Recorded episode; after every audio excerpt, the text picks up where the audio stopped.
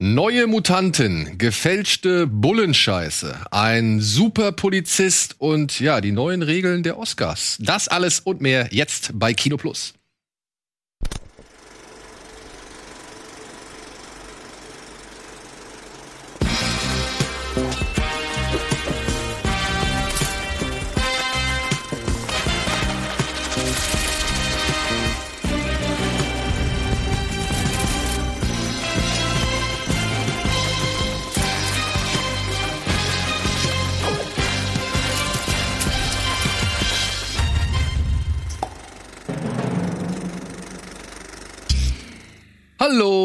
Herzlich willkommen zu einer neuen Ausgabe Kino Plus. Heute mit Silke und mit Etienne.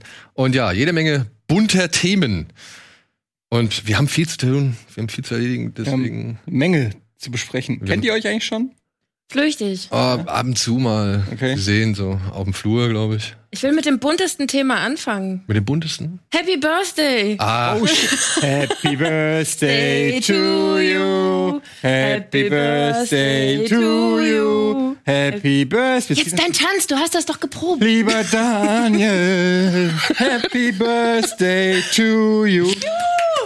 Nüsschen, äh, Kerzen auspusten Oh wir haben hier und äh, was wünschen. Silke und ich haben einen Fleischkuchen für dich gebacken. Fleisch. Wie alt bist du denn geworden? 1, 2, 3, 4, 5, 6. Sechs. Endlich. Endlich. Ich komme in die erste Klasse, hab jetzt meinen eigenen Schulrucksack und freue mich. Rucksack-Moment. Im Rucksack darfst du erst. Naja, also wir haben festgestellt, der Ranzen ist out. Was? Ja. Ja. Also wenn ich ein Kind mit Rucksack sehe, habe ich gleich das Gefühl, das sind schlechte Eltern. Nee, aber das ist ja jetzt Ihr habt mittlerweile. doch auch den Ergo. Ja, das ist so ein Ranzen. Das Nee, Rucksack. das ist doch aber nicht mehr so ein harter Kasten Doch, wie der früher. ist Das stabil, ein stabiles, hartes Ding ist das. Ja, aber Okay, der ist ja und- Ein richtig ab. Rucksack ist ein, ein Eastpack. Ist also Rucksack. unser Sohn hat den Flex-Ranzen, der ist schön weich für seinen Rücken. Und richtig schön abgerundet. Der sieht halt mehr aus wie ein Rucksack als wie ein Ranzen. Der Sohn oder der Oh, ah, das, Kleiner Scherz.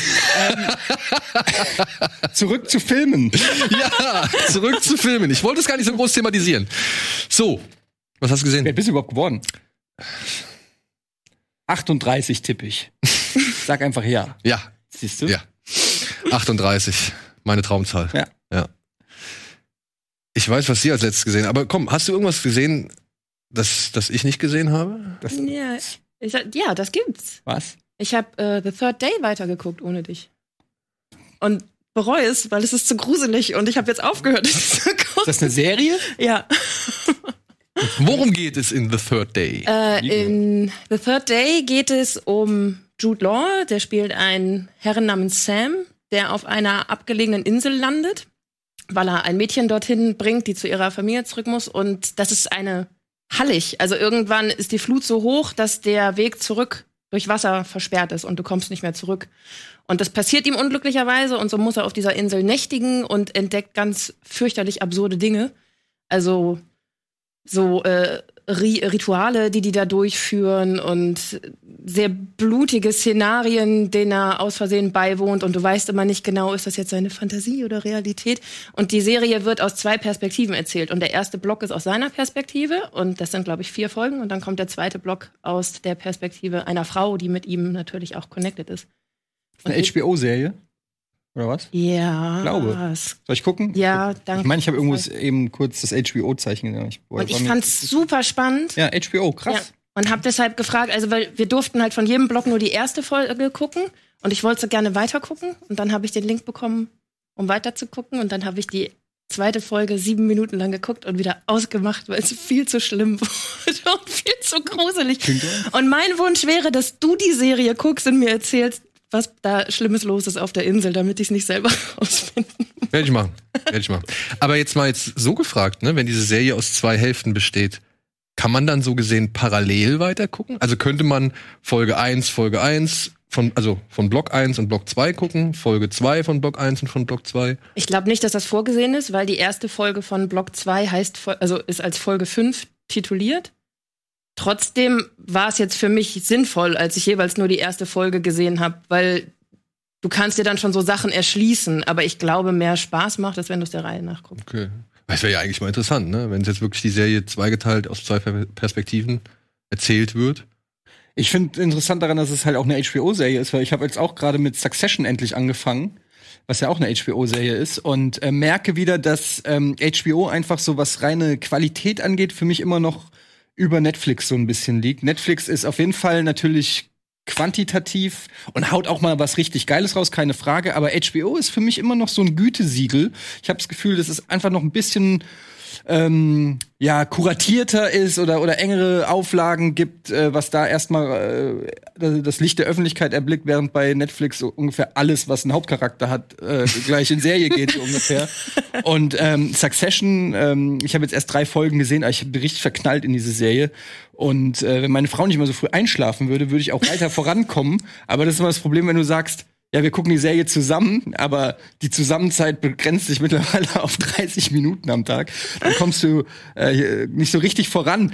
Aber ähm, ich finde die Serie äh, mega. Die bietet so richtig typisches HBO, geile Dialoge, richtig geile Charaktere, alle unterschiedlich so. Alle Arschlöcher. Ähm, alle Arschlöcher, ja, aber trotzdem, in, aber interessant genug, dass es dich dass dich die Schicksale interessieren. Also Ja, es vor allem könnte ja auch sein, dass es nur Arschlöcher sind und dann sagst du ja, warum soll ich die Serie gucken? Weil es interessiert mich eigentlich nicht. Aber ja, du willst ja, du willst ja auch wissen, warum die so zu Arschlöchern geworden sind. Genau, dieses ganze Familie, also es geht halt um, falls du noch nichts davon gehört hast, Succession geht um einen, ich glaube, es ist ein Medienmogul oder so, ne? Genau. Ähm, der langsam, wie es scheint, ein bisschen senil wird und seine Familie, also seine ganzen Kinder, Enkelkinder, Schwager und die alle dran, hängen, er ist natürlich steinreich, also wirklich Milliardär. Und es geht darum, wer dieses Unternehmen.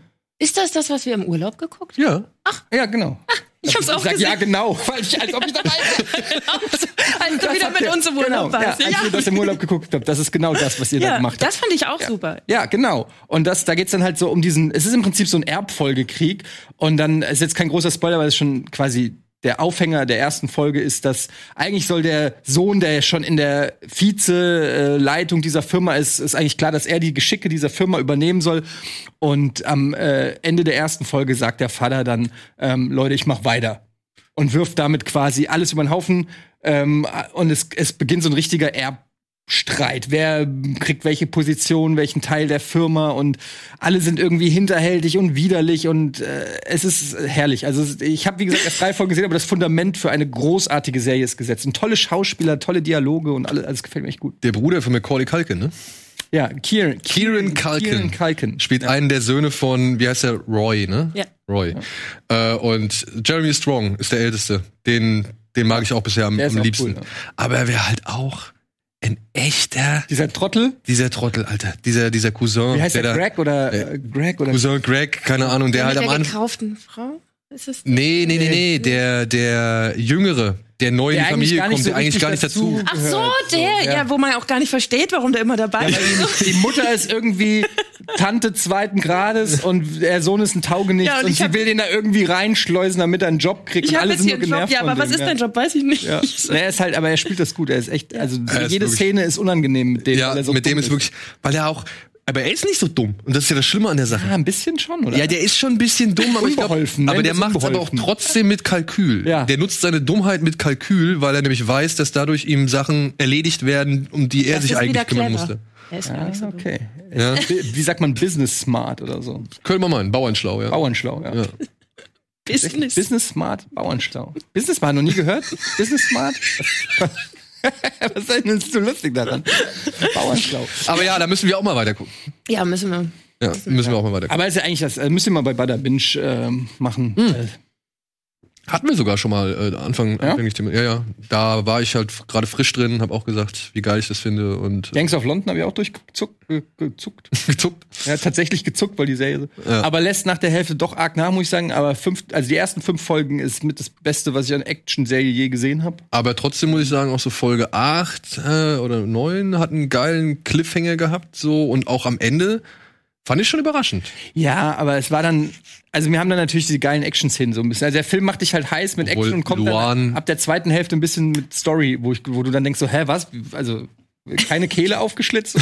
Naja, aber hier, der, der Kampf zwischen Luan und den Nigerianern. Ja. Oder Aber der war schon wieder so, wo die mit den Macheten da in diese. Botschaft gehen und einfach in jedes, in jeden Raum man immer nur Hack, Hack, Hack hört und dann kommen sie raus, gehen ins nächste Hack, Hack, Hack. Das war schon fast ein bisschen cartoonig. ja, aber ich fand's geil. also, wann siehst du sowas schon mal? Ja, das stimmt. Ja. Hast du sonst noch irgendwas gesehen? Ähm, ja, die zwei Filme, die wir jetzt gleich hier noch besprechen. Ja. Also, wir sprechen gleich noch über Faking Bullshit, Genau. Und New Mutants. New Mutants. Toller Film. Und, und ähm, was habe ich noch gesehen? Bill und Ted habe ich gesehen. Ja? Ich muss gucken. Aber da wolltest du heute noch nicht drüber reden. Nee, weil der kommt noch mal ins Kino, deswegen lass uns dann äh, gerne, wenn der äh, zum Kino oder zum Kinostart drüber Ich reden. muss immer, ich weiß, wenn ich Letterbox nicht mehr hätte, wüsste ich selber nicht mehr, was ich alles geguckt habe. Ach ja, ich habe mit den Kindern noch mal, äh, also mit dem großen Kind, habe ich Honey, I, ähm, Ki- Liebling, ich habe die Kinder geschrumpft geguckt. Ach, wie cool. Ja, der ist echt geil. Ja, der ist super. Ich habe den, ähm, ich hatte den sogar schon mal mit dem Großen geguckt. Er hat sich unbedingt gewünscht, den noch mal zu gucken. Und eigentlich finde ich das geil, wenn, äh, weil ich habe ja auch die ganzen Filme, du kennst das ja, du auch, ne? Man hat ja die Filme damals zehnmal geguckt. Wir hatten ja nichts. Wir hatten ja kein Netflix mit 30 Filmen, sondern wir hatten eine VHS-Kassette. Und deshalb hat man die auch ein paar Mal geguckt. Und ich glaube, dass es äh, ein Grund, warum wir gewisse Filme so lieben, ist, weil wir die einfach in, in, ins Hirn gebrannt haben. Ja.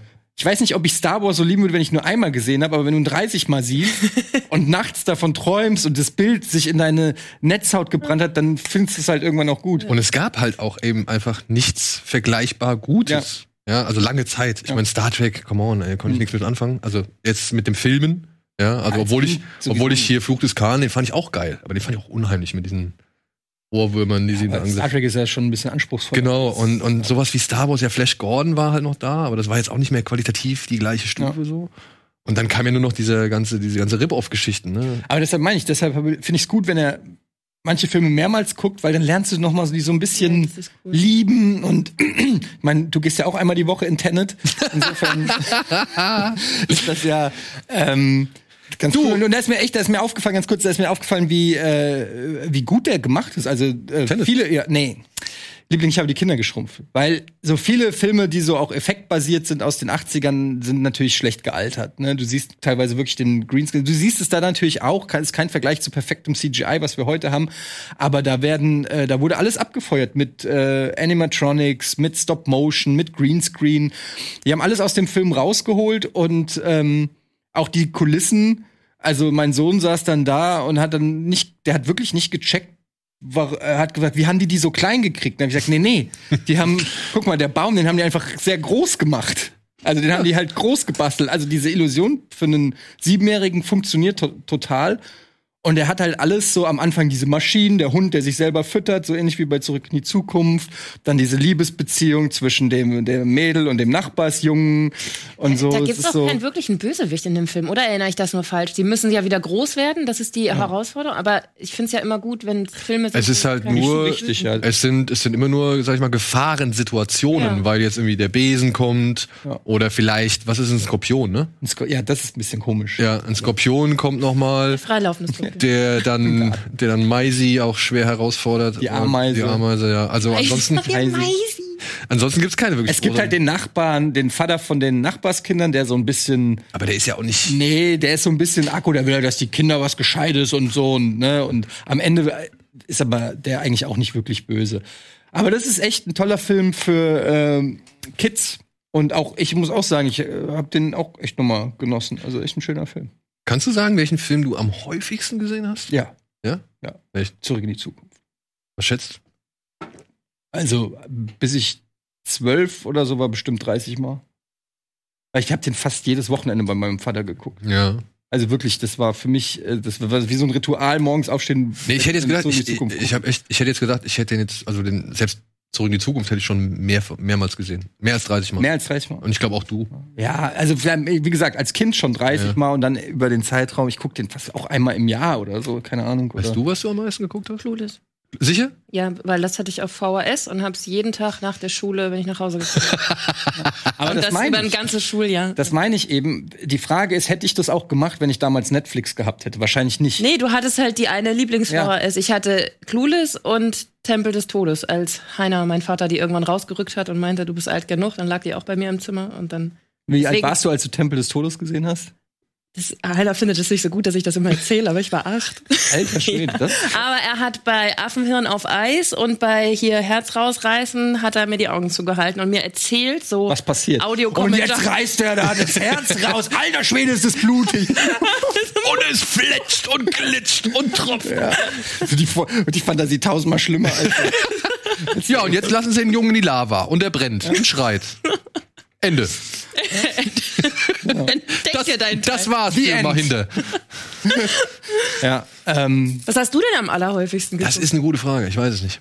Also ich könnte jetzt nicht genau bestimmen, ob ich jetzt Return of the Jedi öfter gesehen habe als zum Beispiel Breakfast Club oder die Goonies oder ja, dann aber auch zum Beispiel Hardboiled habe ich auch so viel, so oft gesehen und, und ja, immer wieder. da. Ja. Ja, der war schon älter. Aber den, den, der ist einfach. Weil die Filme, die ich am meisten gesehen habe, habe ich halt alle als, als Kind gesehen, habe ich auch schon tausendmal erzählt, Eltern getrennt. Und bei meinem Vater dann äh, immer schön, äh, wie, das war Ritual, äh, am Wochenende in die Videothek gehen und Filme leihen. Und er hatte halt auch ein paar zu Hause und zurück in die Zukunft. Police Academy war, den habe Cool. ich auch, äh, also halt gen- genau dieser Ey, den 80s Sachen. dritten, den habe ich so oft Wie gesehen. viele gibt's denn davon mittlerweile? Sieben? Acht, Acht? glaube ich. Acht, glaube ich. Ich bin aber nicht hundertprozentig ab sicher. dem dritten brauchst du eigentlich nicht weiter gucken. Ab nur der vierte geht noch. Mit den Skatern, mit Tony Hawk und so. Ist das noch mit Steve Gutenberg? Ja. Der fünfte. Der, mit den der, Jetskis der vierte. nee, das ist der dritte. Der vierte ist mit den Flugzeugen am Ende. Ich habe Police Academy, deshalb, weil ich den als Kind so viel gesehen habe, habe ich auch überlegt, ob ich den mit meinem Lütten gucke. Und dann habe ich aber festgestellt, der ist ab 16. Und dann habe ich gedacht, fuck, ich habe irgendwie mit, mit sechs oder sieben habe ich zehnmal einen Film ab 16 geguckt, aber ich glaube, das kann nur sein wegen dieser BH-Szene oder wegen, Ich glaube auch wegen dem wegen den sexuellen Anspielungen, weil da ist eigentlich, da passiert doch nichts Schlimmes. Aus dir ist ja trotzdem was geworden. ich wollte jetzt.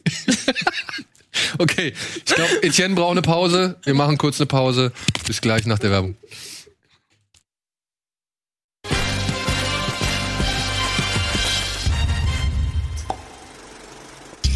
Hallo und willkommen zurück zur aktuellen Ausgabe Kino Plus mit zwei brennenden Fragen. Zum einen, welchen Film habt ihr da draußen am häufigsten gesehen? Würde mich mal interessieren. Schreibt's gerne mal unter dieses Video jetzt hier. Und dann, wie viele Police Academy Teile gibt's wirklich? äh, ich weiß, der fünfte ist nicht mehr der erste, mit, nicht mehr mit Steve Gutenberg. Da sind sie in Miami. Dann Genau. gibt's den, Den sechsten. Russen? Das ist der Russe? Das ist der russische? Den Russen? Der sechste? Ja. nee, ich glaube, der sechste ist Mission noch. Moskau, oder wie der heißt. Ist der sechste Mission Moskau? Weil dann ist der siebte nämlich der, wo sie diese drei äh, Verbrecher die ganze Zeit jagen und am Ende rauskommt, dass es Spoiler, Spoiler, der Bürgermeister Du ist. spoilst nicht wirklich Police Academy 7. Die Leute werden dich hassen. Nee, Police Academy 7 ist Mission in Moskau. Ja, siehst du, dann ist der davor nämlich mit den drei Gangstern, die sie die ganze Zeit jagen und die dann halt für den Bürgermeister, glaube ich, gearbeitet haben oder für den Polizeichief oder sowas. Widerstand zwecklos. Genau, den habe ich noch im Kino gesehen. Und den siebten habe ich mir gedacht, nee, äh, den achten, oder? Nee, der siebte. Der siebte ist Mission Moskau. Police Academy Next Generation ist da. Ach, das sagt mir schon gar nichts. Das siehst du. Aber der siebte ist dann Mission Moskau und da habe ich gedacht, nee, jetzt reicht's. Jetzt rein. Das ist echt krass. Die haben fast jedes Jahr einen rausgebracht. Ja. Naja, wenn einmal die Formel läuft, ne? Ich meine, da kommen wir auch gleich noch drauf zu sprechen. Nightmare.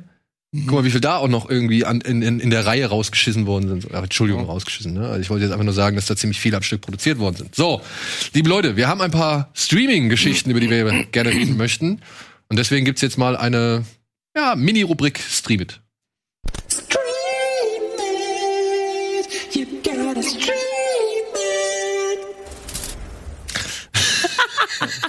Weiß nicht, wer das gesungen hat. Das ist aber ganz cool. Ja, ich find's auch. Kaum Autotune, eine begnadete Stimme. Engelsgleich. So, liebe Leute, äh, seit gestern läuft ein Film, der, nee, seit gestern, doch, ja, heute ist der 10. Seit gestern läuft ein Film, der hat ein paar Wellen geschlagen, der ist nämlich mit einem Plakat beworben worden, das ziemlich viele Gemüter erhitzt hat und das über den sozialen Medien, äh, ja, sehr abgestraft worden ist. Dieser Film heißt Mignon oder auch Cuties, das ist der internationale Titel. Und er handelt von einem jungen Mädchen, das aus einem, ja, doch eher so traditionellen, konservativen, christlichen Haushalt kommt oder gläubigen Haushalt kommt und dann halt in der Schule so eine Clique von Mädchen kennenlernt, die twerken. Und sie schließt sich halt dieser Twerk-Gruppe an. Eben, weil sie halt Bock drauf hat, ja, weil sie halt irgendwie glaubt, das ist cool und das muss sie machen. Klingt bis jetzt wie meine Kindheit. Ja, und dieses Plak äh, dieser Film wurde halt angekündigt und hatte ein doch sehr sexualisiertes äh, Plakat von Netflix bekommen, wo die Kinder halt sehr in aufreizenden Posen und knappen Outfits irgendwie gezeigt worden sind. Das Originalplakat des Films besteht eigentlich aus vier Mädels, die über so eine Brücke laufen und tanzen und sich freuen. Also das ist relativ harmlos. Und der Film wurde halt auch wirklich durchweg gelobt. Der kam beim Sundance Fes- Festival, wurde der zuerst aufgeführt und hat da sehr viele positive Kritiken irgendwie erreichen können. Und auch auf der Berlinale ist er gelaufen. Hier, das war das auf der Brücke. Das war das Plakat oder ist das Plakat äh, aus Frankreich. Ja, und dieser Film ist jetzt gerade erhältlich. Und die Regisseurin hat in einem Interview äh, ähm, erzählt, dass sie tatsächlich Todesdrohung erhalten hat aufgrund dieses Plakates, was, was Netflix da rausgehauen hat. Aber hat sie denn was mit dem Plakat von Netflix? Gar nichts. Sie hat das an dem gleichen Tag zum ersten Mal gesehen, als alle Welt das gesehen hat. So. Krass, Und- dass die das nicht absprechen irgendwie Ja, das mit dem schon, aber- ja, oder dem Schöpfer des Films. aber das ging halt dann so weit, dass ein, dass der CEO von Netflix dann bei ihr angerufen hat und hat sich persönlich dafür entschuldigt. So und dann haben sie irgendwie erst alles nochmal öffentlich Das geklärt. ist ein kleines Aktienpaket.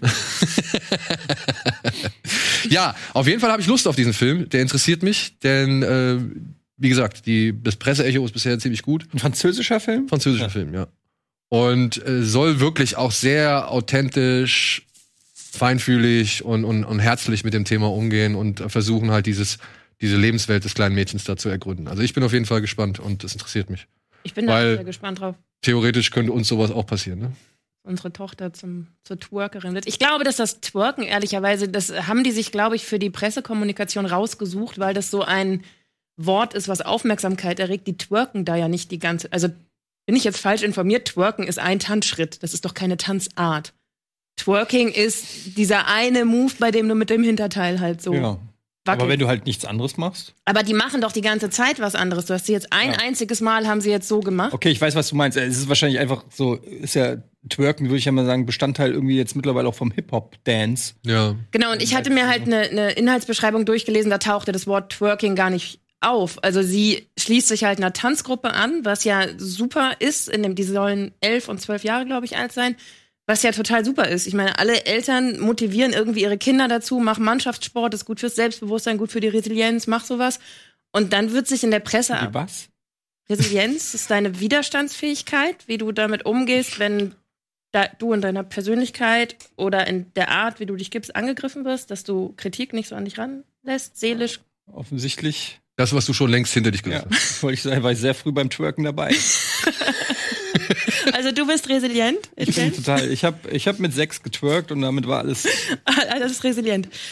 Und äh, ich finde das so schade, weil durch dieses Plakat und durch diese Diskussion kriegt der so ein, kriegt der Film halt so ein Wird gebrandmarkt irgendwie auf so eine Ja, und, Weise, und ja. zieht ja auch Leute an. Und das kann ich verstehen, dass ähm, da Eltern auf die Barrika Barrikaden gehen, zieht ja auch Leute an mit Neigungen, die sich da halt irgendwelche Szenen von erhoffen, die ins Erotische gehen und am Ende ist. Ja, nicht nur das, also ich, ohne den Film jetzt zu kennen, wenn, wenn auch dann Leute reingehen, weil sie denken, ähm, es ist irg irgendwie so ein 0815 Step-Up, wie heißt das hier, äh, wie, diese ganzen Tanzfilme oder sowas. Step Up, ne? Honey. Aber das ist, das Step ist Up ja auch ein Miami Stück, Heat. Genau, aber es ist ja ein Stück weit mehr auch Milieustudio. So Denke ich auch. Also so habe ich den Film auch von Anfang an verstanden, als ich es zum ersten Mal gelesen habe. So, ja. Habt Und- ihr das Plakat hier, um das es so ein Aufriss? Nee, äh, würde ich jetzt auch nicht einfach nochmal präsentieren wollen. So, es war ein recht. Fehler Ja, und. Netflix Mhm. hat sich äh, davon Ja, distanziert und hat es zurückgenommen, hat sich dafür entschuldigt. Also deswegen müssen wir jetzt. Äh, Ach so, das ist jetzt weg vom. Ich denke mal, das ist komplett weg. Also ich habe das jetzt auch Okay. nicht mehr gesehen. Wenn ich jetzt auf Netflix habe ich den Film gestern auf meine Watchlist gepackt. Und Da siehst du halt auch nur das kleine Mädchen vorne Okay. drauf und äh, das war's. Ja. Also dementsprechend. Aber ja, apropos gebrandmarkt, das bringt uns zum nächsten Thema, ähm, das wir nur kurz abhandeln wollen, denn es soll noch mal breiter und ausführlicher diskutiert werden. Mulan ist jetzt gestartet. Die beiden Gäste von mir hier haben Mulan noch nicht gesehen, deswegen bringt es jetzt nicht so viel über den Film breiter zu erzählen. Wir wissen um die Kontroversen, wir wissen, was da jetzt alles irgendwie erzählt und bekannt geworden ist. Und wir werden uns nächste Woche dann nochmal zu dem Thema auseinandersetzen, dann unter anderem auch mit Wolfgang Schmidt. Der hat sich bereit erklärt, äh, sich hier zuschalten zu lassen, weil er halt auch in Sachen China dann doch ein bisschen mehr Expertise hat. Und wir da halt dann einfach mal auch abwarten wollen, was noch für weitere Statements und Erkenntnisse zu diesem Thema fallen. Also, in diesem Sinne müsst ihr euch noch ein bisschen gedulden. Mulan wird dann nächste Woche Aber muss ich thematisiert. den gucken? Ich will den gar nicht gucken. Du musst ihn nicht gucken, Okay. Leute. Du musst ihn nicht gucken. Aber du könntest dich vielleicht mit den. Ja, da, zu dem Thema habe ich mich schon ein bisschen eingelesen, aber es ist auch schwer, was dazu zu sagen, solange Disney nicht irgendwie sich äußert, äh, weil die müssen ja auch mal ein bisschen Licht ins Dunkel bringen. Und davon abgesehen interessiert mich der Film so überhaupt nicht. Also ich habe nicht mal das Original gesehen, das interessiert mich leider Ja. gar nicht. Du, Aber ich habe hab gehört, es ist ja sogar Donnie Yen Donnie Yen, ne? dabei, also äh, ganz gute Kampfszenen. Ja, also es sind für einen Disney-Film sind es halt schon erstaunliche Kampfszenen da drin. Und da sterben auch erstaunlich viele Menschen. Okay, vielleicht gucke ich den doch. Ja.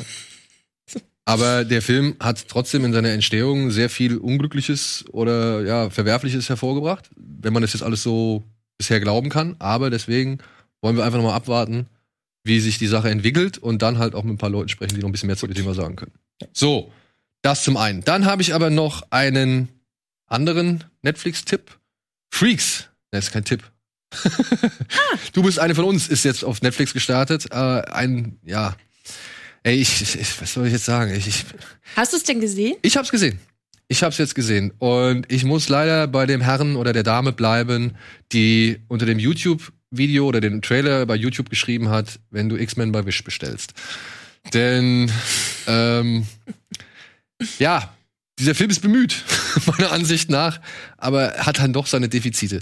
Es geht um eine junge Hausfrau, die ja auf Medikamenten sich befindet, sagen Sie wir ist mal nicht so. Hausfrau, sie ist Working Mom. Okay, Working Mom, Entschuldigung. Und Hausfrau. Entschuldigung, das war ein Fehler, das war wirklich ein Fehler. Genau, sie ist Working Mom und äh, nutzt schon seit Jahren äh, ja eine gewisse Form von Medikation und fühlt sich aber auch irgendwie nicht so ganz sicher und richtig in ihrer Haut und lernt dann eines Tages einen Obdachlosen kennen, gespielt von Wotan Wilke Möhring und der sagt, ey, pass auf, du bist Das ist ein ein deutscher Film? das ist ein deutscher Film, ja. Du bist eine von uns. Und lass doch mal bitte die blauen Pillen weg. Und das macht sie dann und stellt fest, ach guck mal, ich habe ja voll die Superpower. Und dann kann man sich ungefähr vorstellen, was als nächstes passiert. Sie sucht natürlich Wotan Wilke Möhring auf. Gleiche Story. Der hat, wie- ich wollte es gerade sagen, so viele Parallelen zu, unser, zu dem Wie Film. den der wir mit Jesse Eisenberg? American Gladiator? Nee. Nein, ich meine zu dem Film zu New Mutants, den wir gestern Ach so, geguckt haben. was- Das ist eigentlich auch eine ähnliche Geschichte. Ja gut, ist halt X-Men, ne? Ich sag ja nur. Ja. Aber wie heißt denn der mit äh, Jesse Eisenberg? ähm, äh, Mary, ja, ich weiß, was du meinst. American ähm, Idol? nee, nicht American Idol. American, Oh, mit, mit, mit Ultra. American Ultra. Das Mit- klingt so ein bisschen Mit danach. Kirsten Stewart noch dabei. Genau. Kristen Stewart. Ähm, oder Kirsten Stewart oder Kristen Stewart. Wie heißt die richtig? Kristen. Kristen. Mann, Mann, Mann. Mann, Mann, Mann. Ich krieg's wahrscheinlich in diesem Leben nicht mehr auf die Reihe. Ja, du fandest den Film nicht so schlecht, ne? Ich fand den nicht so schlecht, nein. Also natürlich sehe ich, ich habe dir ja diese eine Szene erzählt, die ich so ein bisschen lächerlich fand. Sie soll halt, sie beschützt ihren Sohn vor Mobbern und tut das, indem sie deren Fahrräder so als Warnung einmal so verbiegt, damit die endlich ihren Sohn in Ruhe lassen. Und offensichtlich hatten sie nicht die technischen Mittel zu zeigen, wie sie die Fahrräder verbiegt, also zoomen sie so ganz nah an ihr Gesicht ran, wie sie sich anstrengt und dann zoomen sie wieder raus und dann sind die Fahrräder verbogen. Also es werden dir jetzt nicht so tolle Special Effects geliefert wie in amerikanischen Produktionen, aber ich fand vieles an der Geschichte trotzdem schön. Ich meine, das ist eine arbeitende Mutter, die Superkräfte entwickelt und dann halt merkt, dass sie Superkräfte braucht, um zurechtzukommen. Das holt schon mal eine Zielgruppe ab, zu der ich mich durchaus zählen würde. Du hast auch Superkräfte. Du bist so stark, Silke. Tja, das tut so gut, dass du es endlich aussprichst. Danke. Und resilient bin ich auch. Und, Und resil, resel, resil, Resel- resolut und resilient.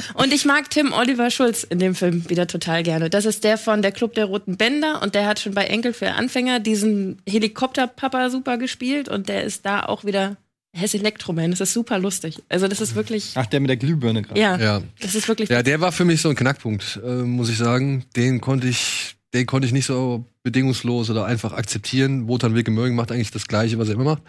Und ich fand die Hauptdarstellerin, ähm, Cornelia Gröschel, die fand ich gut. Ich finde, die hat das ganz gut gemacht. Aber darüber hinaus, nee, hat mich da jetzt nicht so wirklich viel schauspielerisch umreißen können. Und ich mag, ich mag diesen Elmar tatsächlich, oder wie heißt der? Tim Oliver Schulz. Ähm, ich fand, der war, er wirkte so gehemmt.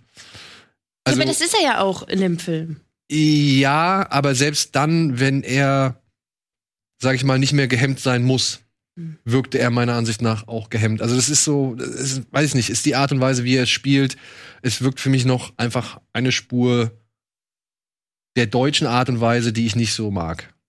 Ja, ich weiß, was du meinst und ich widerspreche dem auch nicht. Und mir hat der Film trotzdem eine gute Zeit bereitet. Das ist ja okay. Das ist ja okay. Er ist halt, wie gesagt, wie so oft eine weitere Pilotepisode oder ein weiterer Ja, das Auftakt. wird weitergehen. Also der endet so, dass das auf jeden Fall. Äh, das ist jetzt irgendwie gerade das Ding wohl, dass man halt einfach mal Filme macht und Die dann sich anfühlen wie ein Anfang von einer Serie. genau, die sich anfühlen wie der Anfang von der Serie und dann guckt man, was passiert und dann wird man wahrscheinlich noch den einen oder anderen Film hinterher schieben. Das wird bei einem oder anderen Film nicht mehr der Fall sein, denke ich mal, den wir heute noch besprechen. Aber bei dem gehe ich jetzt auch davon aus, dass da noch eine Fortsetzung kommen wird. So, und dann habe ich noch einen Tipp, auch auf Netflix, und den kann ich jetzt den Leuten, die etwas, ja, verkopfter oder verkopftes Kino mögen, wärmstens ans Herz legen, denn ich fand ihn doch im Endeffekt echt gut. Er beschäftigt mich jetzt schon seit gestern, seit ich ihn zum ersten Mal gesehen habe. Schon so lang. Ja, aber er, ist, er ist, beschäftigt mich umfangreich. Ich musste ihn, ich musste ihn einmal pausi- pausieren und trotzdem die ganze Zeit über diesen Film nachdenken. Er heißt I'm Thinking of Ending Things. Charlie Kaufmann. Und ist das Regiedebüt von Charlie Kaufman, beziehungsweise jetzt der erste Film, den er komplett allein gemacht hat, nach Anomalisa, glaube ich. der Mann, der Being John Wel G Welkowitz. Gene, Gene, Being John Malkovich. Being John Malkovich gemacht hat und Adaptation Genau. und Synecdoche, New York. Synecdoche, New York. Wird es so ausgesprochen? Ich habe immer Synecdoche, New York gesagt, aber ich will es jetzt auch nicht. Synecdoche, ja. Probier's gar nicht. Und vergiss mal nicht, beziehungsweise Eternal Sunshine oder Spotless Mind hat er jeweils die Drehbücher für geschrieben. Dann hat er halt noch ähm, Anomalisa gemacht, zusammen mit einem anderen Mann. Der war, fand ich auch gut. Und jetzt kommt dieser Film. Hier geht es um einen. Das ist Meth. Das ist Matt Damon. Damon, ja, genau. Jesse Plemons und Jessie Buckley. Sie spielt eine Frau namens Lucy, Lucia, äh, Louise, keine Ahnung, weiß man nicht so genau. Er spielt einen Mann namens Jake. Und die beiden fahren eines Tages los, weil er sie gerne seinen Eltern vorstellen möchte. Und deswegen fahren sie ganz weit raus aufs Land zu deren Farm. Und es wird von Minute zu Minute ja, unangenehmer und surrealer. Und man weiß die ganze Zeit nicht, was passiert jetzt hier, was ist, sind die schräg, sind die normal? Haben wir hier einfach ähm, es mit wirklich sehr kauzigen Charakteren zu tun oder wollen die sie am Ende doch in den Keller bringen und Schlimmes mit ihr anstellen? All das und mehr verhandelt dieser Film und er geht aber noch viel, viel weiter. Also es hat eigentlich im Endeffekt wieder so das ganz typische ja, wie soll man sagen, Charlie Kaufman-Korsett mit all diesen Themen, die ihn so beschäftigen. Also der arbeitet sich da auch vor allem wieder selbst ab. Wie er sich selbst sieht, wie er die Kunst sieht, wie Kunst verarbeitet wird, wie emotional Kunst überhaupt sein kann, wie spürbar Zeit und Kunst ist. Und ist Kunst spürbar nur, weil eine Figur drin ist, die eben das dort gezeigte irgendwie transferiert oder überträgt oder kann auch irgendwie eine, ein Landschaftsbild allein ohne dass ein Mensch darin existiert, traurig sein und solche Fragen und so weiter und so fort. Und es gibt Menschen, die finden das sehr, sehr nervtötend, weil sie das sehr egoistisch und auf sich selbst konzentriert von Charlie Kaufman sehen. Wenn man jetzt aber weiß, dass dieser Film auf einem Buch basiert und dann weiß, worum es in diesem Buch geht oder was dieses Buch eigentlich ist, dann ist es tatsächlich wieder doch meiner Ansicht nach raffinierter, als es auf den ersten Blick wirkt. Es ist sperrig. Es Aber ist das klingt ja so, als ob man das Buch kennen muss, damit man den Nee, gut nee, findet. ich kannte das Buch nicht. Ich kenne das Buch nicht. Ich habe jetzt nur im Nachhinein gelesen, worum es in diesem Buch eigentlich geht Hm. und finde wiederum faszinierend, was Charlie Kaufman daraus gemacht hat. Aber möchtest du diese Info nicht dann mit der ganzen Klasse teilen? Oder? Ich glaube, ich würde dadurch einen Effekt vorwegnehmen, den man vielleicht selbst, Also du empfiehlst, dass man sich über dieses Buch nach dem Film informiert. ja, falls man dieses Buch noch nicht kennt. Wovon ich ausgehe. Ich meine, wer liest? Wie heißt das Buch? I'm thinking of Ah, das heißt auch so, weil Wer sonst wäre es schwierig. Ja. Und es hat auch so ein bisschen Stranger, Stranger than Fiction. Fiction Vibes so, dass sie halt ziemlich viel oft, also ziemlich viele Gedanken äh, verbalisiert und man das Gefühl hat, dass, dass Jake diese Gedanken versteht. So, aber er sagt da irgendwie nicht so richtig was zu, beziehungsweise versucht er anders drauf zu reagieren. Also es ist ein Film, den kann man, glaube ich, beim ersten Mal gar nicht so richtig erfassen. Ich saß jetzt auch da und habe gedacht, what the fuck? So, und dann aber, ah, war das hier, war das da? Und das Bild sieht auch jetzt ein bisschen dreckig und grobkörnig aus, aber da sind so viele geile kleine Details versteckt. Und wenn du einfach nur mal darauf achtest, welche Klamotten manche Leute einfach anhaben und wie sich die ändern und so. Das ist also schon, da, ste da steckt schon mehr drin, meiner Ansicht nach. Und da kann man genervt von sein, verstehe ich, wenn man an solche Filme, sag ich mal, von Charlie Kaufman nicht gewöhnt ist. Aber ich mochte den Film. Ich habe jetzt zwei Stunden, zwölf Minuten da gesessen und Oh, hab das so lang. Ähm, begeistert und fasziniert aufgesogen. Aber es ist auch ein langsamer Film. Das will ich auch nicht abstreiten. Also da braucht man schon ein bisschen Geduld für, bis sich das alles entfaltet und erschließt. Ja, ich hab Bock. Ich mag die anderen Filme von ihm eigentlich, obwohl ich eigentlich normalerweise nicht so der Fan von so surrealen Geschichten bin, die sich mir nicht so erschließen. Aber hast Aber- du jetzt, hast du jetzt zum Beispiel, ich meine, guck mal, vergiss mal nicht oder Ja, genau. Da, Adaptation. der, er, er schafft es halt doch immer so, äh, dich in seinen Bann zu ziehen, dass ich zwar nicht immer genau das alles interpretieren kann und sagen kann, ah, ich habe diesen Film komplett entschlüsselt, aber genug immer faszinierende Sachen dabei, die, die, aus denen ich mir was rausziehen kann. Also Ja. es ist nicht so abstrakt, dass man am Ende nur noch dasteht und denkt so, hä, das habe ich gerade gesehen. Ja. Insofern bin ich mal gespannt, ob er das dann auch als Regisseur hinkriegt. Also ich finde, der erinnert sehr stark von seiner Art und Weise an Adaptation, wie er zum Beispiel halt die, das Innenleben des, des von Nicolas Cage in dem, in dem Fall ähm, auf zwei Geschichten überträgt und dann immer wieder, der, der kombiniert ja immer so viel, ne? Er erzählt dann irgendwas über Filme und dann siehst du halt in der Geschichte des Films, dass dieses Erzählen über einen bestimmten Film wieder aufgegriffen wird, eben aufgrund der Geschichte so, ja. Und das passiert hier halt auch. Ja. Ich finde halt nur der einzige Punkt, den ich ein bisschen schade finde, manchmal formuliert der Film dann doch ein bisschen zu viel aus. Also dann sagt er etwas und stellt irgendwas auf und dann wird das aber über kurz oder lang nochmal erklärt, also beziehungsweise wird die Deutung nicht nur dem Zuschauer überlassen, sondern wird ihm so ein bisschen vorweggenommen. Das Ein Erklärdialog. nicht so wirklich ein Erkl ja doch, ein Erklärdialog. ja, doch, kann man so sagen. Aber trotzdem, ey, fand ich, hat mich gespannt vor dem Fernseher gehalten und gereizt. Ja, interessant, dass Netflix jetzt auch so ein bisschen, also dass sie so breit streuen, weil ne, sie haben ja auch dann mit, wie hieß dieser Actionfilm mit Jamie Foxx, der ja eher so Project Power? die, ja, Project Power, der ja so eher die niedrigeren Instinkte bedient und jetzt mit Charlie Kaufman da holst du ja schon eher anspruchsvolleres Kino dann äh, in den Streaming, ins Streaming-Angebot. Ja, ja. Ja. Also, finde ich aber gut. Es Ja, soll, ja, soll, ja, soll ja eine breite Palette da sein. Also, ich wäre ich wär ein bisschen betrübt, wenn jetzt nur noch sowas wie Project Power nur, und und wahrscheinlich, dass einfach ähm, war Marriage Story auch Netflix? Ja. Ja. Ah, okay. Ja, ist halt Roma, äh, also wie gesagt, die halt- haben ja schon ihr, ihr Arthouse-Portfolio. Ja, ne? stimmt schon. Ja. Ja. Mal gucken, ob der es auch in die Top Ten schafft. ja, glaube ich nicht. glaube ich nicht. Gut, das waren ein paar Streaming-Tipps. Jetzt kommen ein paar Kinotipps. Hier sind die Kinostarts der Woche.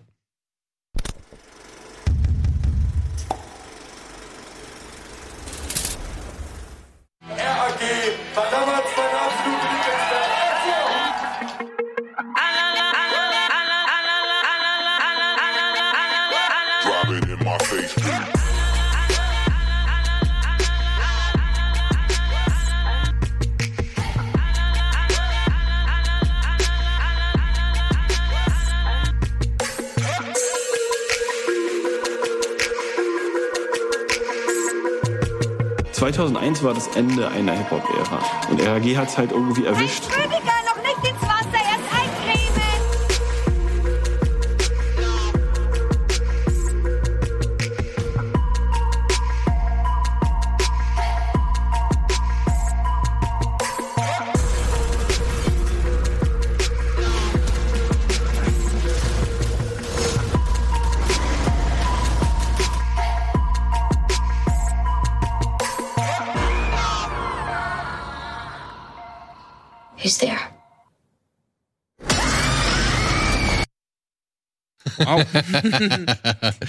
So, was machen wir? Es gibt eine Dokumentation, die läuft nur unter äh, geringen Auflagen, beziehungsweise als Wiederaufführung, meine ich, äh, heute wieder an. Die heißt We Almost Lost Bochum. Die Geschichte von RAG. Oh, Ruhrpott AG. Ruhrpott AG, eine der ersten deutschen Hip-Hop-Bands. Ja, wird hier nochmal beleuchtet. Ihr Werdegang, wie sie, sag ich mal, Einfluss auf die deutsche Hip-Hop-Szene genommen hat, wie sie Teil des ersten deutschen Hip-Hop-Booms war, was aus den Verantwort äh, was aus den Betreibern oder Be Betreibern, Quatsch, was aus den Künstlern geworden ist.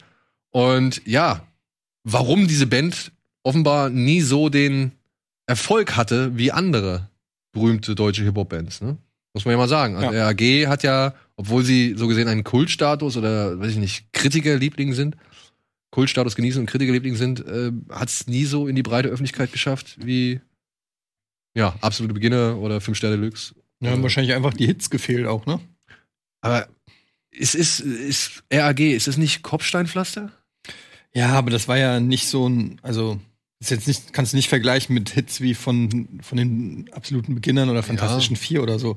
Und die waren halt zu einer Zeit, wo aktiv, sag ich mal, so Mitte der 90er, wo das ähm, ja, wo Hip-Hop so in zwei Lager gespalten war. Du hattest einmal die, die kommerziell erfolgreich waren und von allen gehasst wurden, so wie RHP, Fantastischen Vier.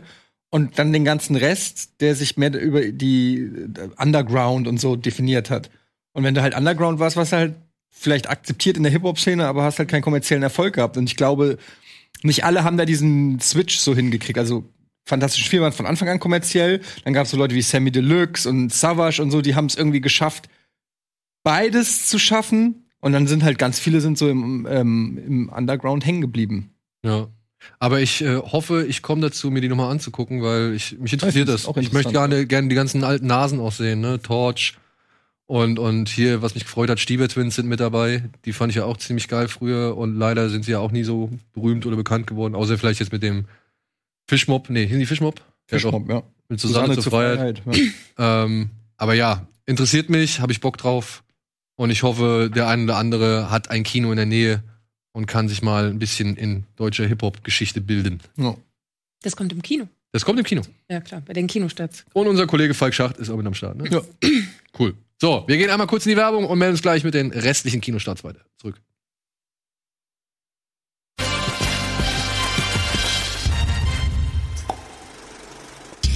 Hallo und willkommen zurück zur aktuellen Ausgabe Kino Plus. Heute mit Silke und mit. Und wir sind schon mitten in den Kinostarts. Und deswegen machen wir auch direkt weiter. Es gibt heute eine zweite Wiederaufführung. Und da habe ich mir gedacht, das kann man eigentlich mal reinnehmen, weil wir haben es fast alle nicht gehabt. Beziehungsweise, was dort verhandelt wird, ist tatsächlich auch etwas, worüber man heute noch mal oder diesem Jahr, in diesem Jahr ganz gut diskutiert hat. Und jetzt muss ich gestehen, ich habe diesen Film immer in seinem Titel all die Jahre falsch wahrgenommen. Ich habe immer gedacht, der Film heißt Man spricht Deutsch. Aber der wird tatsächlich geschrieben, man spricht D-E-U-T-S-H, also Deutsch. Was? Ja, das ist der offizielle. Die, Nein. doch. Ich habe ich hab wirklich, ich habe dreimal geguckt. Ich habe nicht, äh, ich habe das jetzt wirklich kontrolliert. Der wird Das ist so doch einfach geschrieben. nur ein Schreibfehler. Nein. Guck's. Gerhard Polt.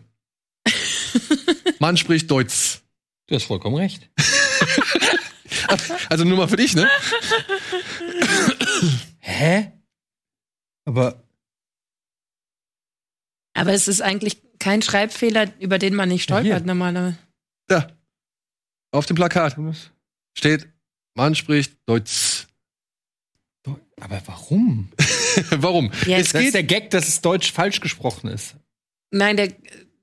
Also ehrlicherweise, ich kenne den Film nicht, aber ich vermute, es geht darum, dass es das SCH ja in keiner anderen Sprache in der Form gibt, dass es so ausgesprochen wird. Und in jedem anderen Deutsch. Land sprichst du das SH so aus wie wir das SCH. Genau. In diesem Film geht es um Familie Löffler. Familie Löffler verbringt gerade den letzten Tag ihres alljährlichen Italienurlaubs. Ja, okay, dann erklärt sich für mich der Schreibfehler. Am Strand. Ja, das Auto ist schon gepackt. Ja, aber sie wollen noch einmal die letzten Sonnenstrahlen genießen zwischen Bayern 3 und irgendwelchen Tagträumen, die sie da halt so an den Tag legen. Während der Sohn jede Menge Unrat am Strand zusammensammelt und von seinem Vater jedes Mal wieder weggeschickt wird. Und ich habe den mal vor Jahren gesehen und er ist halt wirklich eine bitterböse Abrechnung so gesehen oder er hält den den deutschen Portal, den deutschen Pauschaltouristen hält er halt wirklich krass den Spiegel vor, ja. Und Gerhard Polt macht es einfach, der hat ja auch noch diesen Herr Ober, wo er das gleiche so im Restaurant macht, wie sich halt Menschen halt so im Restaurant verhalten und so. Und hier super. Also Er ist auf jeden Fall ein Klassiker. Ich habe den auch als Kind gesehen und als Kind ist es fast eine Dokumentation. also wirklich, das ist, äh, das ist so erschreckend. genau wie Superstau. Ja, genau wie Superstau. Genau wie Superstau. sagen, Wirklich. Das ist, das ist einfach ähm, alle Jokes, die ihr heute kennt, von wegen Allmanns machen dies, machen das. Ist, das ist der Allmann-Film. Das ist wirklich, ähm, das ist einfach. Äh, eure Eltern sind dort auf jeden Fall festgehalten. 100 pro. Wir haben keinen Trailer dazu, oder? Leider. Man spricht Deutsch. Ah, leider gab's keinen. Und was Aber ist denn der? Auch 80er. 80er, ja, ja. Ja. Der ist echt ja, auch 40 Jahre alt, ja. Also War auch mega erfolgreiche Deutsche. Der war richtig erfolgreich. Ey, zwei Millionen Leute oder so irgendwie ins Kino gelockt. Also der hat den Deutschen in die Seele geblickt und aus dem, aus dem Herzen gesprochen und ja halt einfach auch mal schön eine Schelle erteilt, was eben so unsere Verhalten im Urlaub angeht. Das ist ein gutes Jahr, um dir nochmal zu zeigen, wo eh keiner richtig wegfahren Ja, kann. Wissen Sie jetzt so warum? bisschen- Wir waren eh nie irgendwo beliebt als Touristen. Und jetzt, wo wir dieses Jahr trotzdem Lust, irgendwo hingefahren sind, haben wir uns noch unbeliebter gemacht. Genau. Ja, und das fußt eben auf diesem Hass. Aber kann, können wir, ey, liebe Regie, wir haben doch hier auf, auf YouTube, oder wie ist das mit den Trailern? Ich will euch nicht in Schwierigkeiten bringen, aber es gibt hier Trailer auf YouTube zu diesem Film. Wäre doch lustig, da mal eine Szene sich anzugucken. Ja, das ist immer das Problem mit den Rechten. In Ne? den Rechten. Ja. ja. Also nicht nur mit den Rechten, sondern Ja, auch mit, auch, mit auch mit den Rechten. Ja. Okay. Ja, gut, dann Gut, Guckt's euch machen wir, machen wir weiter mit dem nächsten Film. Den habe ich leider nicht gesehen, aber ich wollte ihn einfach fairerweise erwähnen, denn darin spielt ein Mann mit, den wir beide sehr mögen, Etienne. Wir kennen ihn aus Atlanta. Er heißt Lakeith Stanfield und der spielt hier einen Fotografen, nee, einen Reporter, der über die Recherche zu einem Artikel auf eine Fotografin aufmerksam geworden ist, die ganz tolle Bilder gemacht hat und so. Und er möchte jetzt halt äh, mehr zu dieser Fotografin rausfinden. Parallel dazu wird aber halt schon vorher gezeigt, diese Fotografin hatte eine Tochter und die Tochter lag mit ihrer Mutter doch ganz gut im Clinch und ist jetzt gestorben, was die Tochter halt wirklich wütend zurücklässt, weil sie halt noch diverse Fragen hat. Moment, die Mutter ist Die gestorben. Mutter ist gestorben und die Tochter findet jetzt im, in einem Bankschließfach mehr, also so zwei Briefe, die ihr versuchen, äh, die ihr helfen, dabei helfen, die Mutter so ein bisschen besser zu verstehen. Und dabei lernt sie jetzt halt, also, und eben weil er halt recherchiert über die Frau, lernt sie halt Lakeith Stanfield, den Reporter, kennen und die beiden, sag ich mal, entwickeln eine Romanze. Darum geht es in diesem Film. Und pa- also es werden dann halt zwei Zeitebenen verhandelt. Zum einen die Liebe der Mutter in den 80er Jahren und dann eben die Liebesgeschichte zwischen der Tochter und Lakeith Stanfield, also dem Reporter, aktuell. Ja. Soll schön fotografiert sein, die Darsteller machen wohl auch einen guten Job, aber die Geschichte ist doch dann relativ flach, habe ich gehört. Soll jetzt nicht so wirklich ähm, die Chemie zwischen den beiden entwickeln können und äh, sich dann auch in so typischen, ja, weiß ich nicht, Formeln ergehen, die wir halt schon in 10.000 anderen Romanzen gesehen haben. Ich habe ihn noch nicht gesehen, das ist das, was ich dazu gelesen habe. Äh, Antje fand ihn auch zum Beispiel noch relativ solide, mit schön fotografierten Bildern, schöner Musik, also sehr viel Jazz soll da wohl eine Rolle spielen. Aber wirklich viel Gefühl hat sie da auch nicht verspüren können. Zwischen den beiden. Ja. So. Und damit wären wir bei einer limitierten, bei einem limitierten Kinostart. Den kann ich allen Fans des russischen Kinos ans Herz legen oder auch Sci-Fi-Fans. Den solltet ihr euch angucken. Ich habe ihn mir angeguckt. Ich hätte nicht gedacht, dass ich diesen Film wirklich mögen würde, weil der ist am Anfang so sperrig und schräg. Aber ich finde ihn richtig gut. Er heißt Kinsasa. Ich hoffe, ich habe es jetzt richtig ausgesprochen. Kinsasa.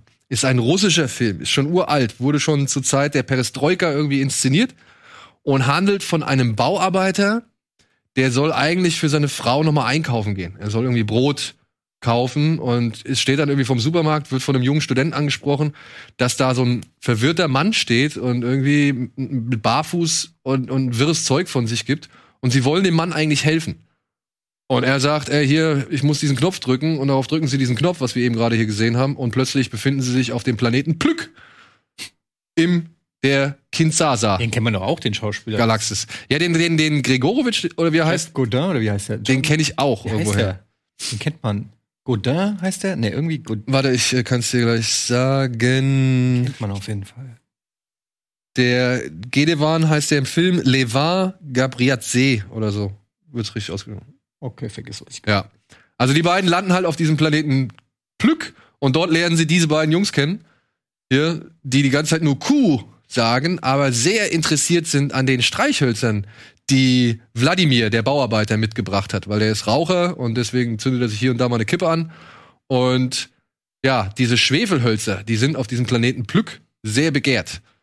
Und deswegen versuchen sie jetzt mit Hilfe dieser Schwefelhölzer von diesem Planeten runterzukommen, müssen sich aber jetzt erstmal in diese ganze ja, Gesellschaft, in diese ganze Struktur dieses Planeten irgendwie einarbeiten, was sehr, sehr komisch ist, sehr, sehr grotesk ist, aber tatsächlich sehr viel über die Zustände unserer damaligen, aber auch heutigen Welt noch erzählt. Und das ist dann Und alles ist der? 1980, 82, 86, Entschuldigung, 86 ist der. Und das ist schwierig, vor allem weil der Film halt auf Russisch ist und man dann halt Untertitel lesen muss. Und am Anfang denkst du halt auch, ne, da kommt dann dieser, dieser Metallzylinder, in dem die halt die ganze Zeit durch die Gegend fliegen, oder zu Beginn durch die Gegend fliegen, kommt dann da angeflogen und du siehst halt noch oben die, die Schnüre dran hängen, so, ne? Und denkst halt so, wo, wo soll das hingehen? Was ist das für ein Trash? Aber später, je länger das läuft und je mehr Fantasie, sag ich mal, du dann auch bereitwillig in diese Welt steckst, ja, also Kopffantasie oder Kopfkino, umso cooler fand ich's. Wirklich, umso cooler fand ich's. Mit so ganz einfachen Ideen gelöst und dann halt immer wieder größere und fantasievollere Sets und halt die gesamte Gesellschaftsstruktur da. Also da wird viel über den Zustand von damals und heute erzählt. Echt gut. Kann ich dir geben. Ja, ich habe auch noch so viel zu gucken. Ja, aber das ist ein Film, da würde ich sagen. Ja, aber ein russischer Film mit Untertiteln. Ach, noch so- und Eddie, du musst auch mal was wagen. Ja, wage ich. Lesen. Ja, lesen. ich, ich lese das Buch auf Russisch. Okay. Gut, so, womit wir bei den beiden letzten Filmen für diese Woche wären. Der eine heißt Faking Bullshit. Krimineller als die Polizei erlaubt. Und ist ein Film von unseren guten Freunden von Schneeflöckchen. Die Macher von Schneeflöckchen, also die Produzenten, haben hier zusammen mit Alexander Schubert, den kennt man unter anderem als, oh, wie heißt der, von Humboldt, äh, aus der Heute-Show. Albrecht von Humboldt, glaube ich. Ich glaube ja. Ja. Mhm. Ähm, der hat hier erstmals Regie geführt und erzählt von einer kleinen provinziellen Polizeiwache in Aalen, die kurz vor dem Aussteht. Also da wird eine junge Beamtin hingeschickt, die soll gucken, ob diese Wache überhaupt noch sinnvoll ist, ob da hier wirklich effektiv gearbeitet wird. Und eben weil die Kollegen der Wache befürchten, dass ihre Wache äh, dicht gemacht wird, beschließen sie halt jede Menge, ja, kleinere Kriminaldelikte zu faken, eben um eine Bewandtnis in diesem kleinen Kaff zu haben. Und wem das jetzt irgendwie vertraut vorkommt, ja, das Ganze ist ein Remake oder eine Neuadaption der schwedischen Komödie Cops. Wer die noch nicht gesehen hat, auch schauen mit Fares Fares in der Hauptrolle. Super lustig. Ja. Und? Ich fand den super. Also ich hatte da wirklich Spaß dran, muss ich sagen. Ich habe äh, also gut, das äh, ohne jetzt irgendwie zu spoilern, das Ende ist so super happy irgendwie. Das ist, ist ja bei deutschen Komödien irgendwie meistens so, dass dann auch noch jeder Nebencharakter irgendwie die große Liebe schnell findet oder so. Aber ich fand den Humor super. Ich habe mich teilweise wirklich schlapp. Ich finde Bjarne Mädel sowieso super. Unsere Filmgorillas-Kollegin Maria Erich hat einen kurzen Auftritt, den fand also auch lustig. und da hätte ich sie nicht wiedererkannt, glaube ich, wenn ich nicht gewusst hätte, dass sie das ist. Da spielt sie Das komplette Gegenteil von sich selbst. genau, genau. Und ähm, ja, ich fand es sehr witzig. Und dann fand ich auch noch die Verarbeitung des Thema Feminismus ganz gut, weil es mal nicht so mit der Keule, sondern halt mit Humor irgendwie genommen wurde und weil auch eine Dame mal dazu kam zu sagen, ich finde das eigentlich gar nicht schlimm, dass ich meinem Mann immer den Kaffee hole. Und eigentlich mag ich das auch, wenn der mir immer auf den Hintern guckt und irgendwie ein blöder Spruch kommt. Und dann bin ich wohl keine Feministin. Und ist das jetzt schlimm? Und anstatt, dass die sich dann bekämpft und bekriegt mit den Feministinnen im Film, kämpfen die trotzdem weiterhin für dieselbe Sache. Und das finde ich in so einem witzigen Film eine wichtige Botschaft äh, verpackt, über die ich gestolpert bin. Und ich würde den weiterempfehlen. Der Tian guckt mich schon ganz böse an. Ja, ich fand ihn leider nicht so gut. Aber das ist auch so ein bisschen meiner. Ich tue mich einfach immer schwer mit, mit, mit. Ich finde, das war wieder so ein deutscher Film, wo ich wo ich gemerkt habe, wie die einfach das Drehbuch auswendig gelernt haben und teilweise die Sätze sehr hölzern rübergebracht haben. Ähm, ich merke das dann immer, dass die so gewisse Wörter, die man normalerweise im, in, beim Sprechen abkürzen würde, also man würde vielleicht, oder ich würde vielleicht haben statt haben sagen. Also weißt du, wo du sagst, ah, die haben da schon wieder zu. Und in, in den Film sagt die, die haben da wieder zu, die haben da wieder geschlossen. Irgendwie so, wisst ihr, was ich meine? Also manchmal haben sich die Dialoge so an, angefühlt, ähm, wie auswendig gelernt. Das, das, ich krieg das bei, bei vielen deutschen Filmen nicht so, so aus dem äh, Kopf. Deshalb mag ich Jerks so, weil das da so, weil die da so schön frei sprechen. Ähm, ich fand, die Schauspieler waren das, das Gute an dem Film. Also ähm, der, der Hauptdarsteller, ähm, Erkan Acar. genau, den fand ich super. Den kannte, kannte ich den vorher? Der hat bei Schneeflöckchen mitgespielt, Bonnie und. Clyde. Ja, ich glaube, kenne ich also nicht. Nee, kennst du? Also ich fand den super sympathisch. Der hat für mich auch den Film getragen. Schon die erste Szene, wo er so ein Date hat irgendwie und äh, Woher kommst du? Aus Aalen. äh, kommst du aus Aalen und deine Ey, Eltern. wo kommen deine Eltern? Ja, Auch aus Aalen. das war schon irgendwie ganz gut. Ich mochte auch ähm, hier die Sina Tkotsch oder wie die heißt. Ja, das ist so, äh, der Regisseur hat mir gesagt, man spricht es eigentlich komplett stumm aus, also wirklich Kotsch. Sina, Sina Kotsch, ähm, die die äh, Polizeichefin, die da neu dazukommt, äh, fand ich auch gut. Ähm, auch Adrian Topol als Rambo. Ich fand eigentlich die Schauspieler, ich fand die alle gut. Ich habe das Gefühl gehabt, das Drehbuch ist der Schwachpunkt ein bisschen. Äh, zum einen ähm, wird am Anfang diese eine Story gemacht, dann wird irgendwie so ein Heist-Film draus äh, im Laufe des Films, was dann irgendwie nicht mehr so ganz gepasst hat. Ich habe so das Gefühl gehabt, äh, während des Films haben sie mehr Interesse an dem zweiten Plot entwickelt und den anderen irgendwie so ein bisschen hinten angestellt. Ich fand es am anderen Anfang gerade so diese Beziehung zwischen Sina und und ähm, Dennis. und Dennis, das fand ich eigentlich das Thema, was, wo ich gedacht habe, okay, da will ich mehr wissen. Und das ist dann immer mehr in, dann kommt ein Kunstraub noch dazu und dies, das und es wird irgendwie immer irgendwie größer und komischer und dann ähm, hat mich das alles so ein bisschen verloren. Und ich finde, die Gags haben bei mir, es gab so zwei, drei Szenen, wo ich den besseren Gag hatte. Ich sag's, wie es ist, Leute.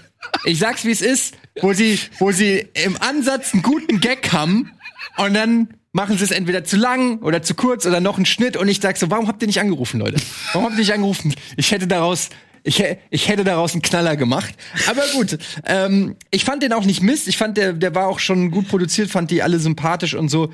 Aber er hat mich jetzt auch nicht, er hat mich nicht vom Hocker gerissen. So.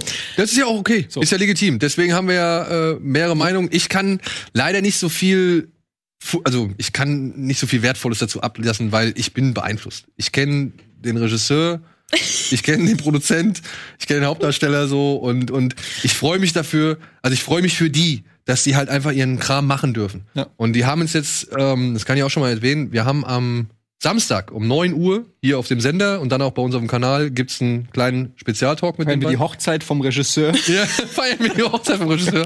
Nee, aber wir haben mit denen ein Interview geführt.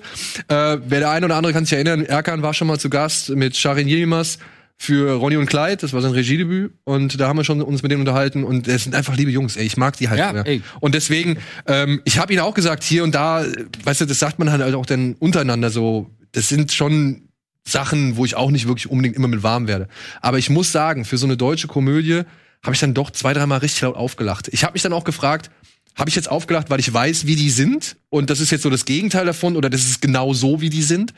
Oder habe ich mich halt einfach darüber gefreut, dass denen so ein guter Gag gelungen ist oder so? Nee, es gab auch gute Gags, gar Ja, ja. keine Frage. Ich finde halt, ähm, gerade weil es einen guten Cast und einen guten äh, und, und einige gute Gags gab, hatte ich so teilweise das Gefühl, dass ein bisschen Potenzial einfach verschenkt wurde. Ich, ich, ich man hätte ähm, noch mehr aus dem Film irgendwie machen können. An der einen oder anderen Stelle hätte man noch mal ein bisschen feilen können und vielleicht was schneiden können und noch mal ein bisschen Konsistenz reinbringen.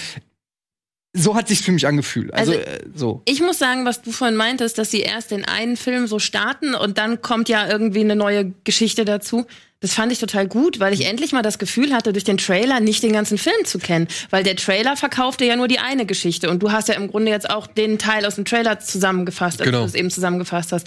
Und dann denkst du dir ja schon so nach einer Dreiviertelstunde, Wie lange soll das noch ja, gehen? ich hab's verstanden. Ja, so. klar. Und dann geht's aber noch mal weiter. Ja, Das ich hätte jetzt auch nicht das. Problem gehabt, dass da irgendwie die Story sich so ein bisschen ändert, aber so wie die da, also die ist dann schon so ein bisschen mit dem Holzhammer reingetragen. Also so teilweise irgendwelche komischen Zufälle, die dann passieren, um den Plot voranzutreiben. Das wirkte alles so ein bisschen, weiß ich nicht. Ich habe oft habe ich das Gefühl gehabt, ich sehe das Drehbuch oder die Regieanweisung. Wisst ihr, was ich meine? So, das hat nicht so richtig geflowt. Irgendwie, da hätte, das meine ich eben, du hättest da noch ein bisschen dran feilen können, damit es eine rundere Sache wird. So wie ein Guy Ritchie-Film oder so, ähm, wo ich auch schon die Anleihen, man hat immer auch in den Kameraperspektiven und so gesehen.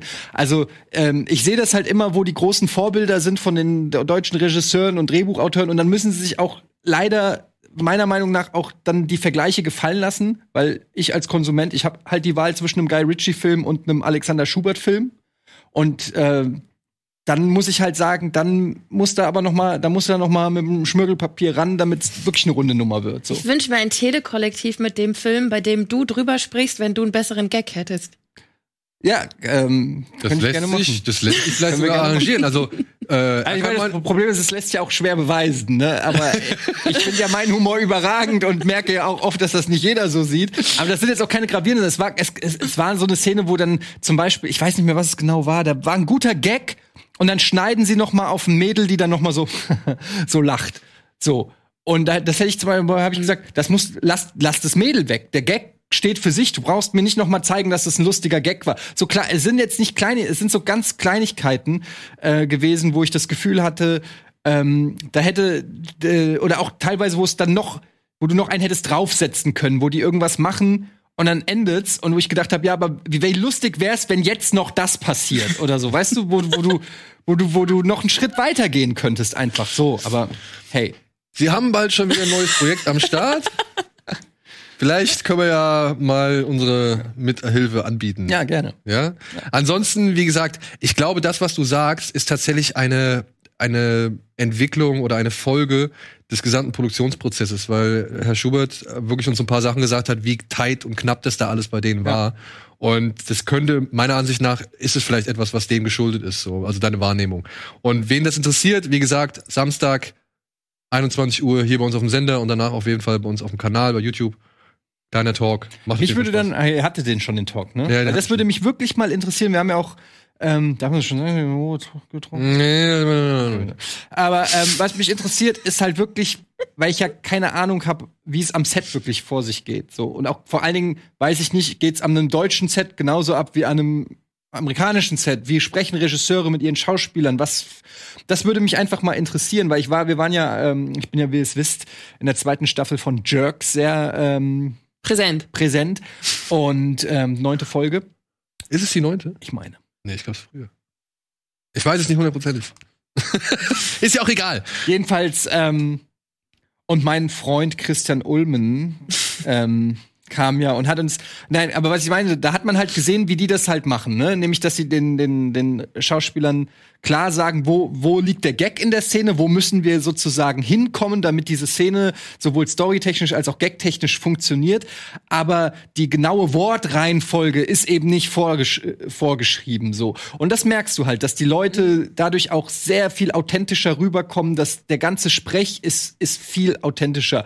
Und das habe ich, und ich, und ich habe oft das Gefühl bei deutschen Filmen, ich weiß es nicht, aber so wirkt es auf mich, dass ähm, die kriegen den Text und den lernen die auswendig und dann versuchen die den natürlich so authentisch wie möglich, aber mit exakt diesen Worten wiederzugeben. Und oft dann sind auch diese, und das sind so kleine Details, dieses eine Sekunde zu lang warten, bis der Gegenüber redet, um dir dein Stichwort zu geben, dass du wieder redest. Weißt du, was ich meine? Und das sind so kleine Sachen, die, ähm, die in der Summe dann dieses, dieses Gefühl manchmal äh, geben. Kann ich nicht absprechen. Und trotzdem freue ich mich dann eher, wenn ich schon weiß, ich bin bei einem deutschen Film, der das Problem, sag ich mal, schon fast von, von sich aus mitbringt, bin ich dann froh, wenn dann so Szenen irgendwie passieren, so, wenn der Rocker zu dem einen sagt, ja, hier komm, geh mal nach Hause zu deiner Mutter, und sie stellt sich dann davor und sagt, ey, Norbert, ne, Muss ich wieder deine Mutter anrufen? muss ich wieder deine Mutter anrufen. So. Und dann, weißt du, das, das kam so richtig, richtig gut rüber. Und dann freue ich mich lieber über solche Szenen, als dass ich mich hier irgendwie daran abarbeite, dass vielleicht manche Szenen nicht ganz so geil Ja. sind. Ja. Weißt du? Also, ja. Ja. Gut. So, haben wir noch einen Film übrig? New Mutants. Das große Hin und Her. Er sollte eigentlich vor drei Jahren, nee, vor drei Jahren wurde gedreht, glaube ich. Und er soll vor zwei Jahren in die Kinos kommen und er wurde immer wieder hin und her geschoben. Das und ist es auf jeden Fall krass. Wir haben vor Jahren hier den Trailer schon geguckt. Genau. Und äh, ja, es geht um ein junges Mädchen, das eines nachts von seinem Vater aus dem Bett gerissen wird. Alles ist chaotisch, alles wird zerstört und und irgendwie überall ist Panik und und keine Ahnung albtraumartige Zustände. Und sie versucht mit ihrem Vater zu entkommen. Ihr Vater geht noch mal zurück, weil er noch ein paar Leuten helfen will. Sie rennt weiter, kracht irgendwie, weiß ich nicht, einen Abhang hinunter, fällt in Ohnmacht und stellt fest, plötzlich, sie erwacht in einer Anstalt. Und man sagt ihr, hier, pass auf, alle aus deinem Reservat, denn sie ist eine amerikanische Ureinwohnerin, äh, sind gestorben, du bist die letzte Überlebende und hier bist du in Sicherheit. Wir kümmern uns hier um Und dich. Gino spielt mit. Und sie muss feststellen, sie befindet sich in einer Einrichtung, wo ja auch noch andere Jugendliche sich befinden, die merkwürdige Kräfte haben. Ja. Ja. Und so viel zum Inhalt. wenn viel mehr darf man nicht verraten, viel mehr wird aber auch nicht mehr viel passieren, Ja, ich wollte gerade sagen. meiner Ansicht nach.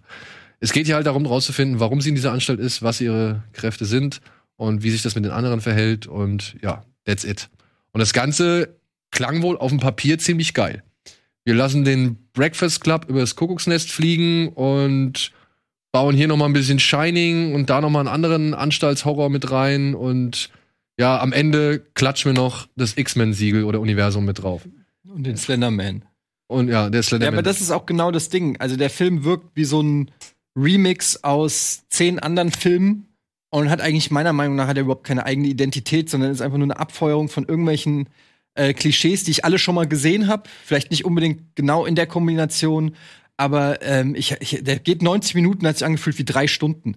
Also ich war teilweise richtig unruhig im Kino, weil ich den so langweilig fand, so unterfordernd. Ähm, also wirklich die erste Stunde passiert ja einfach mal gar nichts. Also, wer glaubt, hier der Trailer und die, ihr seht da irgendwelche geilen Special Effects oder so, nee, du- es ist, also, selbst wenn meine niederen Instinkte, die sagen, okay, wenigstens gibt's ein bisschen geile Action oder so, wurden nicht mal bedient, bis am Ende halt irgendein Dämonenbär kommt, Spoiler. Aber, ähm, da, und, ey, also, ich, ich muss wirklich sagen, das war gar nix. Das war wirklich nix. Zumindest nicht für einen, ähm, für jemanden in meinem Alter. Ich kann mir schon vorstellen, das sage ich ganz ehrlich, und das ist immer die Schwierigkeit, die wir hier haben, so, äh, ähm, dass ich natürlich auch nicht unbedingt die Zielgruppe bin. Wenn ich jetzt zwölf wäre, könnte ich mir schon vorstellen, dass ich da was rausziehen könnte für mich, dass ich das irgendwie auch spannend und cool finde oder so. Aber als jemand, der die Welt gesehen hat, Daniel Wilke, ist es natürlich schwierig, ähm, einfach da noch irgendwas zu empfinden. Ich fand das teilweise schauspielerisch grottoid. Also wirklich, da sind gute Schauspieler, ne? Also die es auch schon bewiesen haben. Der Typ aus Stranger Things mit irgendeinem Fake Texas Akzent sich da einen abbricht. weißt du, wer die Ärztin ist? die kam mir auch bekannt vor. Warte, warte. Jetzt komm. Wo habe ich die gesehen? Ist das also nicht die vom Prinzen? Die Frau Meghan Markle? Nee. Tien! Was? Nein! Warte mal, wie heißt die denn? Meghan Markle? Ist das nicht die vom Prinz Harry, die Frau? Nein. Warum war. Die Ja, ist auch Schauspielerin. Was denn? Die hat doch auch bei Emergency Room oder so. Ja, die ist Schauspielerin Die tatsächlich. Schauspielerin. Ja, wusstest du das nicht? Wer kennt's jetzt aus im Königshaus, Wilke? Ich kenn, kennst du dich aus im Königshaus? Markle, Alter, Ich erfahre heute so viele Dinge über dich. Erst Fantasiefußball und jetzt das. Suits hat die gespielt bis vor einem Jahr noch. Suits. Okay, ich wusste das nicht. Ich interessiere mich nicht Das für heißt, also es Königshäuser. hätte sein können, dass sie 2017, bevor sie vom äh, Königshaus annektiert Kann wurde, sein, noch mit. aber sie ist es Ja. nicht. Sie ist es nicht. Und die sieht ein bisschen so aus wie die. Entschuldige dann mein So, Entsetzen. Es okay, jetzt zeig, jetzt doch. Moment, jetzt zeige ich dir ein Foto. sie sieht ein bisschen so aus. Nein, Was? Naja, nein. überhaupt Ein nicht. bisschen. Also Alice Braga ist die, das Love Interest. Fast and Furious. Nein. Das ist äh, Jordana Lass ihn Brewster. mal ausreden und hör auf zu raten. Ja, Das wird Muscapé. Aus City of God. Okay, das ist ein bisschen zu lange her. Ne, die langhaarige, dunkelhaarige, die am, mit der am Strand sitzt, die auf dem Cover ist von dem Film. Das ist sie. Das ist sie. Angelika. Angelika. Angelika. Ja, ähm, krass, okay. Aber auch sie rettet den Film. Nein, sie sieht eigentlich aus, als würde sie permanent auf eine Zitrone beißen. Ey, Hab ich das Ding ist auch, das Setting ist ja schon so komisch. Die sind in so einem verlassenen Gebäude. Erstens mal spielt der Film quasi nur in drei Räumen. Das wirkt schon komisch. In drei Räumen und, und ein Hof. Kammerspiel so. nennen. Ja, es ist aber, ey, come on. Also, äh, es wirkt alles. Dann sind diese Kinder plötzlich in den fiesesten Zellen untergebracht, die du dir nur vorstellen kannst, mit irgendwelchen das ist ja- Lie wo du dir denkst, okay, welchen Grund gibt es, dass ihr hier festgehalten w- werdet wie absolute Psychopathen? Äh, es wird einem auch nicht erklärt, äh, wie die da hingekommen sind, was das alles ist und so weiter, sondern das wird ab und zu tippt sie an ihrem Computer mal was ein und dann en- entsteht da was, weil sie nicht wussten, wie sie den Plot vorantreiben wollen, außer durch irgendwelche Messages auf dem Computer. Ähm, dann ist da scheinbar nur diese Ärztin in diesem riesen Komplex und vier Kinder, Fünf. Fünf Kinder, manche von denen offensichtlich schon seit Jahren, weil sie sind schon so cool per Du mit allem. Ähm, Ja, vor allem auch manche mehrfache Mörder, wenn man es richtig den glauben darf. Also das Setting allein ist schon so weird. Dann kommen irgendwelche noch irgendwelche Slenderman-Zombies dazu, wo du auch, wo überhaupt nicht erklärt wird, warum die jetzt groß kommen und wo die herkommen und warum die kommen. Das stimmt ja so. War's doch, das stimmt voll. Wo kommen die her? Wo kommen die her? Ja. Wo kommen die her, Silke? Ich habe jetzt eben gerade nicht verstanden, hast du gesagt, dass wir gar nicht über den Inhalt reden dürfen? Nee, wir dürfen über den Inhalt reden. Okay, gut. Aber ich meine, man darf jetzt halt auch nicht zu viel verraten. Ich würde es jetzt nicht, ich würde jetzt nicht verraten, weil dann ja, nimmst aber du was, da gibt's nichts zu verraten. Wo kommen die her? Wo kommen die her? Wo, haben die, wo kommen die her? Spoiler, Spoiler, Wo kommen die her? Spoiler, Mann, Wo Spoiler. kommen die Slendermans her? Wo kommt die Momo-Challenge her? Die Protagonistin, hat doch die Fähigkeit, von allen Menschen die schlimmste Angst zu manifestieren. Und sie manif manifestiert die Wer jetzt? Die Indianerin. Ja. Die manifestiert Okay. die Ängste Und das von der macht Russin. sie aber unkontrolliert. Deswegen tauchen von allen die schlimmsten Erlebnisse, die sie jemals in ihrem Leben hatten, auf einmal auf. Und dieses blonde Mädel wurde offensichtlich in der Vergangenheit sexuell missbraucht von Männern und hat denen dieses also ich glaube nicht, dass die echt waren. Ich glaube, das ist ihre Fantasie, dass sie das. Die haben ja gegen die gekämpft. Es waren ja am Ende waren es zehn Slenderman-Zombies. ja, sie hat gesagt, es waren 18 in ihrer Erinnerung. Sie hat doch gesagt, dass sie 18 Männer umgebracht hat. Aber wo kommen die her? Die Die manifestiert. manifestiert. Wo kommt der. Ist ja, genau, wo, Dämonenbär. wo kommt der Dämonenbär her? Ja, Das okay. sind sie, sie schafft es, böse Erinnerungen wahr werden zu lassen. Und dieses, real werden zu lassen. und dieses Brandmal, was die eine in der Dusche bekommt, ist der Beweis, weil sie reden sich doch immer ein, das ist nicht echt, das ist nicht echt, das ist nur unsere Erinnerung. Aber die eine hat doch dann wirklich das Brandmal als Beweis, dass die Erinnerungen sie wirklich alle gefährden. Und dann Ja, realisiert Moment, das Brandmal hat sie ja gehabt, bevor sie das Mädchen aus Das dem Restaurant das getroffen zweite am, am Hals. Hals. Ja.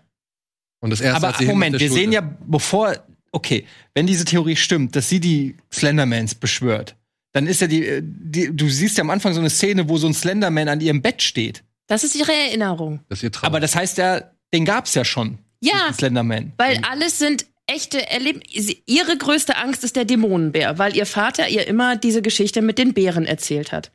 Deswegen ist sie auch, verrate ich gleich den ganzen Film, aber ich muss ja, damit du es verstehst. Deswegen ist sie auch schuld, dass am Anfang überhaupt ihr Reservoir zerstört, äh, zerstört wird. Weil sie den gesammelt hat. Ja. Genau. Und das war das erste Mal, dass ihre Kraft negativ hervorkam, unkontrolliert. Sie weiß gar nicht, dass sie das selber Und sie hat die Slendermans gesammelt? Ja, und auch die, die verbrannte Freundin von dem einen Typen im Swimmingpool, das ist immer, wenn sie in einer komischen Situation war, sind diese schlimmen Dinge passiert. Das sagt die Blonde auch.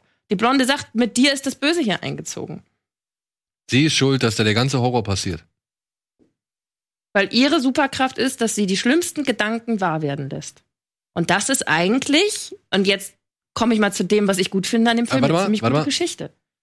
Okay, jetzt machen wir Spoiler-Ende.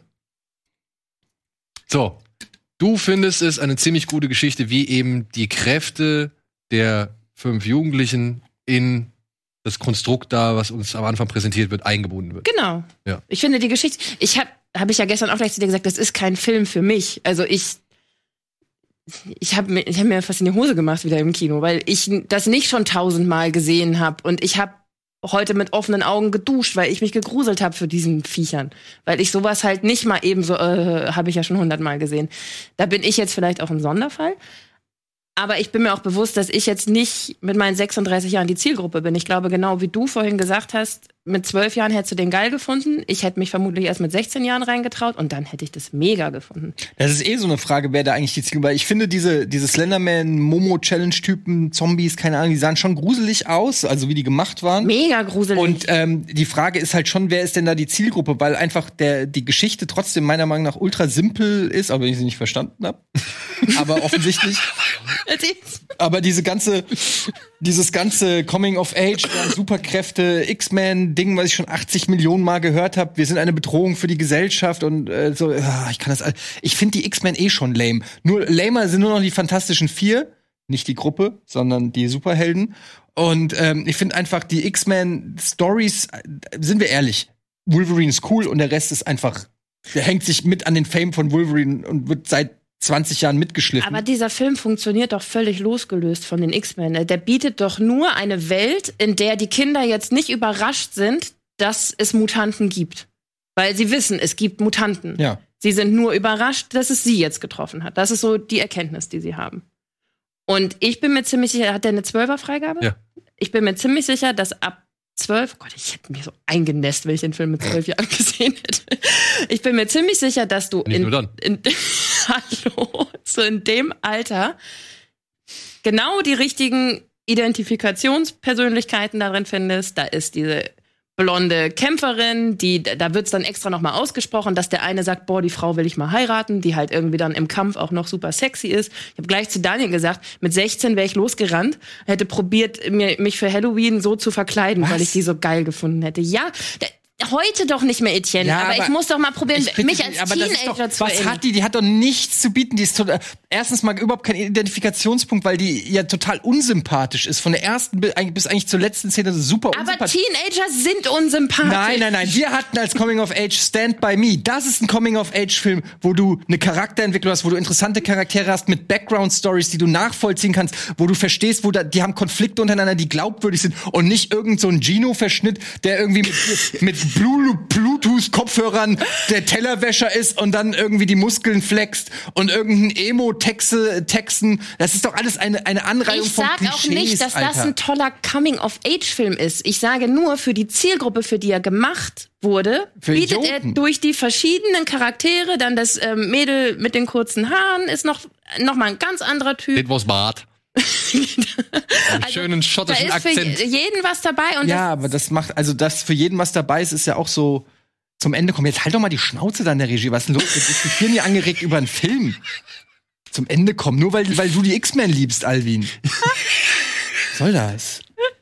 Also nur weil für jeden was dabei ist, da gibt's da, das ist ja auch so Standard. So, du hast dann die eine Punk, das eine Punk-Girl, du hast ja schon gesagt mit hier, ähm, na, der Film aus den 80ern. Nicht, Breakfast Club? Ja, Breakfast Club, da wo auch jede, jede Teenager-Archetyp ungefähr einmal vertreten ist. Also das reicht ja noch lange nicht aus, um zu sagen, dass der Film irgendwie, da, dafür bieten die Charaktere an sich ja viel zu wenig. Welcher von dem du, ich werde, nenn mir den Namen von der Blonden. habe ich Daniel auf dem Weg nach Hause gefragt, habe ich nicht Ja, natürlich nicht, weil sie komplett uninteressant ist. Und, und, äh, und, und, und das gilt für jeden. Die sind alle komplett.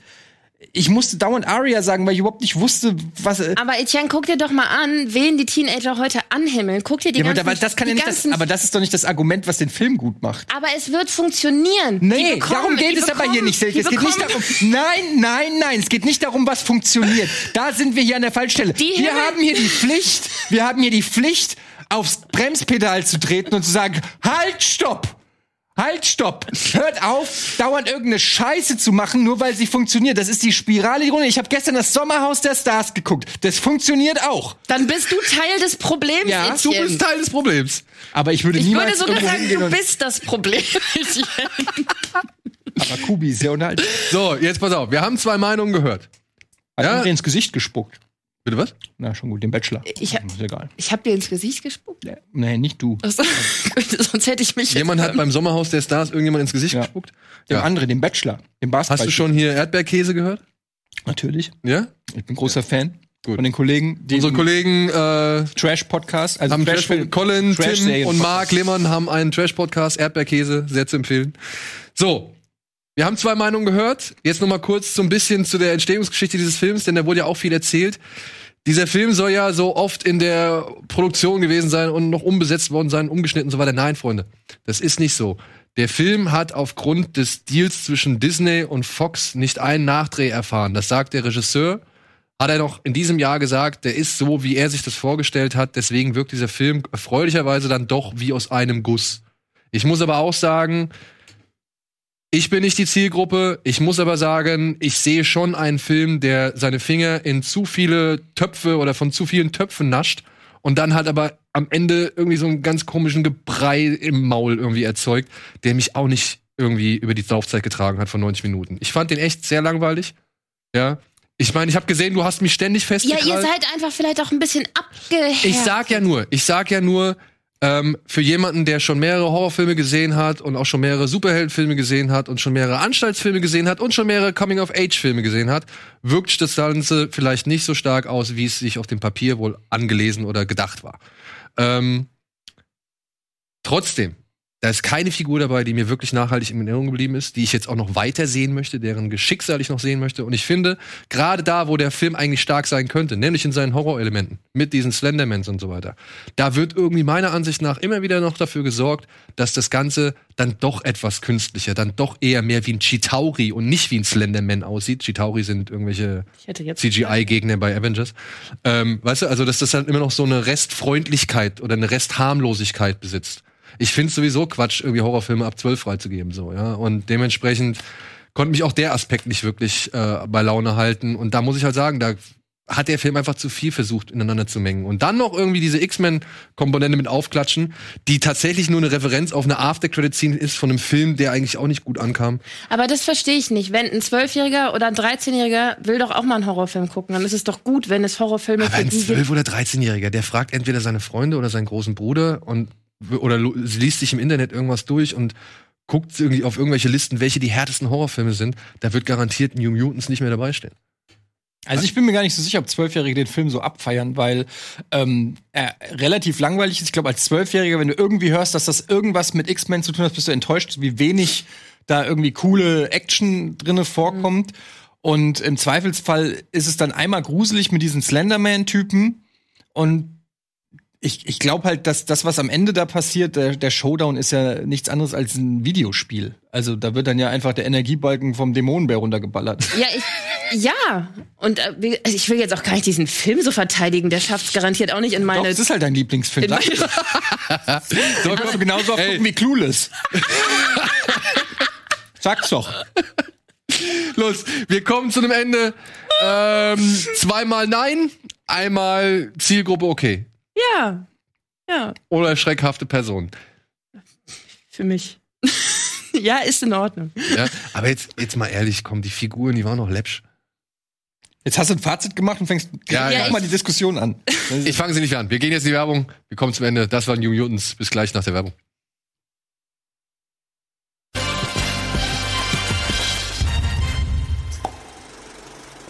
Willkommen zurück zum äh, letzten Part für Kino Plus diese Woche. Es, äh, ja, wir haben die Gemüter wieder ein bisschen runtergekühlt. Wir haben ein bisschen was gegessen. Und jetzt kommen wir. jetzt kommen wir zu einer neuen Rubrik. Sie heißt folgendermaßen.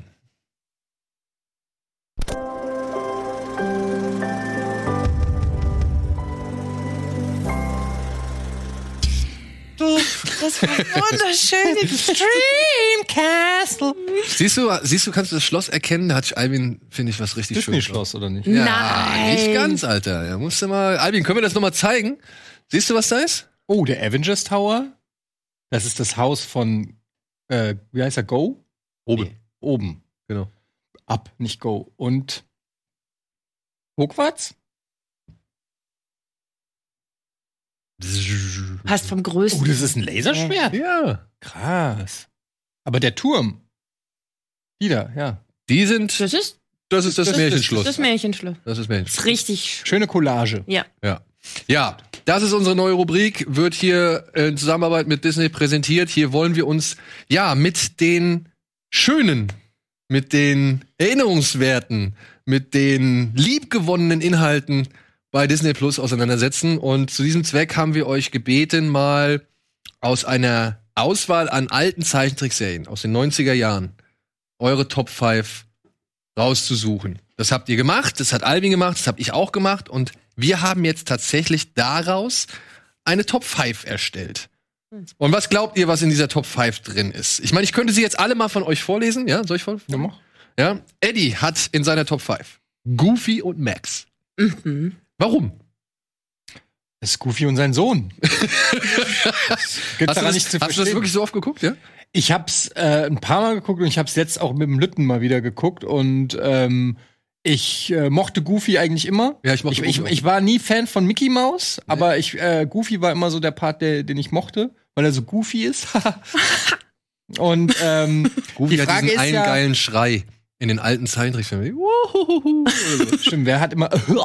Das war ja auch, ja. Ist auch, ne? Aber ist Max wirklich sein Sohn? Sind das nicht immer Neffen und Nichten? Weil Ja, die nie weil- elterliche Autoritäten irgendwie. Naja, es ist natürlich schon die Frage, die Vorstellung, dass er irgendwie ein heißes Date hatte, wo es dann irgendwie auf die Sache ging, ist gerade auch ein bisschen schwer vorzustellen, woraus dann Max entstand. Aber ähm, ist Max nicht auch viel schlauer als sein Vater? Weil Goofy ist ja jetzt nicht die hellste Kerze am, am Baum. Aber ähm, es, es gab auch damals das, wie hieß es, das äh, Go Goof Troop. Kennt ihr noch Goof Troop, das Super NES-Spiel? Ja. Goof Troop? Das kenne ich noch. Ja, nee, ich nicht. und so. Naja, egal, keine Ahnung. Ist jetzt, ist jetzt nicht die meistgesehene Serie, aber du hast mir auch nur 10 zur Auswahl gegeben und deshalb musste ich da was Ja, ich muss noch kurz sagen, wir hatten zur Auswahl ähm, Ariel, Timon und Pumba, Goofy und Max, Chip und Chap, DuckTales, Gummibärenbande, Darkwing Duck, X-Men, Gargoyles und Quackpack. Ja, also und daraus fünf, also muss ja einfach auch irgendwas nehmen. Genau. Äh, Und- insofern, ja. Ja, und dann hast du noch Gummibärenbande, Chip und Chap, DuckTales, Darkwing Duck. Logisch. Weise Sind- gewählt. Sind natürlich klassische Vertreter, die sehr oft, glaube ich, aufgetreten sind. Silke hat Gummibärenbande, Mhm. ganz oben, Chip und Chap, Mhm. Darkwing Duck, Mhm. DuckTales Mhm. und Ariel. Aber Ariel, die Serie. Ja, die Serie. Mhm. Warum Ariel?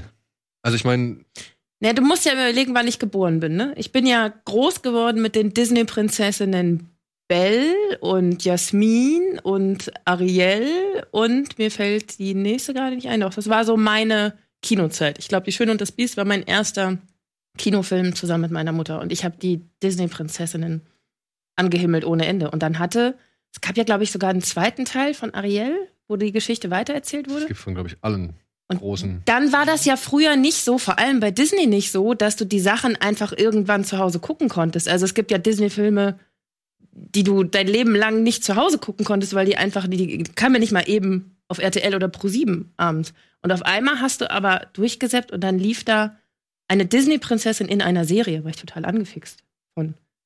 Es gibt ja auch keine Die Schöne und das Biest-Serie und es gibt auch keine. Nee, ich wusste auch gar nicht, dass es eine Ariel-Serie gibt, Ja. ehrlich gesagt. Mit Fabius, dem kleinen Fisch. Gut. Alvin hat Gargoyles auf Platz 1, was mich tatsächlich freut. Darkwing Duck, Chip und Chap, auch Goofy und Max. Aber Alvin hat noch große Pause. Alvin, wieso große Pause? Das ist eine große Pause und warum gab es das bei mir nicht? Ja, das kam halt irgendwann später und das hat einfach in die Zeit gepasst. Das war gerade wirklich wo ich halt eben auch in der Schule war, wo große Pause ein großes Ding war. Und dann kam der Nachmittag zu Hause und hab mir große Pause angeguckt. Das sagt mir gar nichts. Mir auch nicht, da war ich schon zu alt für. Deswegen setzt sich meine Auswahl auch zusammen aus. DuckTales. DuckTales war für mich Indiana Jones ein Zeichentrick. Das fand ich super. Gerade dieser Anfang mit, dem, mit der Musik und, und so weiter, super. Gummibärenbande habe ich dann auch. Gargoyles habe ich auch, weil ich fand es tatsächlich cool. Ich fand diese dunklen, eher düsteren Figuren, das hat so ein bisschen Batman-Vibe gehabt, Ja, weißt ich, du? hab, ich erinnere mich Brave Bold. so dran. Sind ich das diese Steinfiguren? Ja, das sind die Ich habe Steinfiguren. das auch ein paar Mal geguckt, aber ich erinnere mich nicht mehr so richtig daran. Ja. Und dann habe ich Chip und Chap und dann habe ich tatsächlich aber die X-Men-Serie äh, dazu genommen, weil ich mir gedacht habe, so, oder beziehungsweise, weil ich mir die ganzen Serien angeguckt habe, die wir so aufgelistet haben, und da war da doch X-Men. Ich fand das halt cool, Wolverine und, und Storm und wie sie alle heißen, Cyclops als Zeichentrickserie. Das war Wo so lief das denn? samstags morgens RTL und Nee. solche Sachen. Doch, doch, doch auch. Doch, doch, doch auch. Da lief Ninja Turtles, Ja, aber irgendwann im Ultraman, ja, aber irgendwann in dem Umfeld, wenn es äh, davor dann Reise durch in die Vergangenheit, wie hieß es? Äh, du meinst jetzt aber die Realserie, Ja. ne? Das kam ja nach den Zeichentrickfilmen. Ja, Davor ja. kam noch Real Ghostbusters. Ja, aber jetzt vermischte, glaube ich, aber auch Sender, ne? Weil ich glaube, Ghostbusters, Und Jahre. weil Ghostbusters war Sat Leben. 1 für mich immer früher. Also ich habe die, Ah, nee, die, die Dings Ghostbusters mit dem Affen. Ist ja auch egal. ja, das war hier, das waren die Jungs von, von Masters of Universe. He-Man, ja. Ja. So, und aus diesen Lou Scheider. Lou Scheider, genau. Oder Sch Sch Ja, egal. Aus diesen äh, vier Top Fives haben wir jetzt mal unsere eigene Top 5 erstellt, die sich zusammensetzt aus. Chip, chip, chip, chip und chat. Filter des Rechts. Genau. Jetzt muss Silke Gummibärenbande singen. Ich kann viel besser Chip und Chap auswendig singen, aber äh, Ich kann das Gummi- hast du mir jetzt. Helf mir mal bei Gummibärenbande auf die Sprünge. Gummibären hüpfen hier und da und überall. Ja, ich hab- ich weiß Sie nicht, sind das für sind sich die da, wenn du Gummibären. sie brauchst. Ich hab's Das tatsächlich. sind die Die Gummibären! Lass ihn nicht weiterreden. Das sind die Gummibären. Ähm, Ich verstehe nicht, warum ganz. Das lief früher, glaube ich, in der ARD zum allerersten Mal. Oder im ZDF. Auf jeden Fall in den öffentlich-rechtlichen. Da habe ich das, glaube ich, kennengelernt, Gummibärenbande. Und ich glaube, damals lief da noch der englische Song, also der Originalsong. Gummy Bears? Genau, weil, weil da gibt's, Bears. da gibt's diese tolle Zeile, die auch mit so ein paar schönen Bildern unterlegt wird. Magic and Mystery are part of their history. Ja, das ist ja. Und ich fand immer bei, bei Gummibären am coolsten Heißen die auch Gummibären im Englischen? Gummy Bears, ja. Ja? Ja. Die singen doch auch Gummy Bears. Aber woher kommen dann die Süßigkeit Gummibären? Wer war zuerst? Hans Riegel aus Bonn. Ja, aber hat der dann, wer war zuerst? Wahrscheinlich die Süßigkeit, oder? Die gibt's ja schon ewig. Mindestens seit den 70ern. Ich würde sagen, diese Gummibären sind jünger als die, als Ja. die. Können die dann einfach sich Gummibären? Gibt's da nicht? Ich sag, Es gibt auch, glaube ich, eine ganz interessante Geschichte zu der Entstehung der Gummibären. Die waren mal irgendwie gedacht, für einen Joghurt oder sowas äh, zu verkaufen. Ich weiß es nicht mehr nee, genau. das ist jetzt von den Süßigkeiten. Nein, für den den da. Also von denen. Ich würde einen Joghurt kaufen, wo die drauf sind. ja, also, Gummibärenbande ist auf zwei. Und ich mochte, was ich hier noch sagen wollte, ich mochte es immer, wenn die halt ihre eigene Geschichte, immer was zu ihrer eigenen Geschichte rausgefunden haben. Von den, dieses- von den Gummibären von den Vorfahren, Gummi- wenn genau. sie von diesem alten Tal was entdeckt haben. Ja, das fand Genau, ich auch immer das super. fand ich immer Und das- Beste bei allen Serien war immer, wenn du zufällig eine der Folgen geguckt hast, von der ein Ausschnitt in dem Vorspann war. Dann habe ich mich immer diebisch. Ja. Ihr, ihr euch nicht? Doch, ich weiß, was meinst. Oder umgekehrt, man hat sich immer gefragt, wann kommt diese Wann kommt Szene? das endlich? Ja.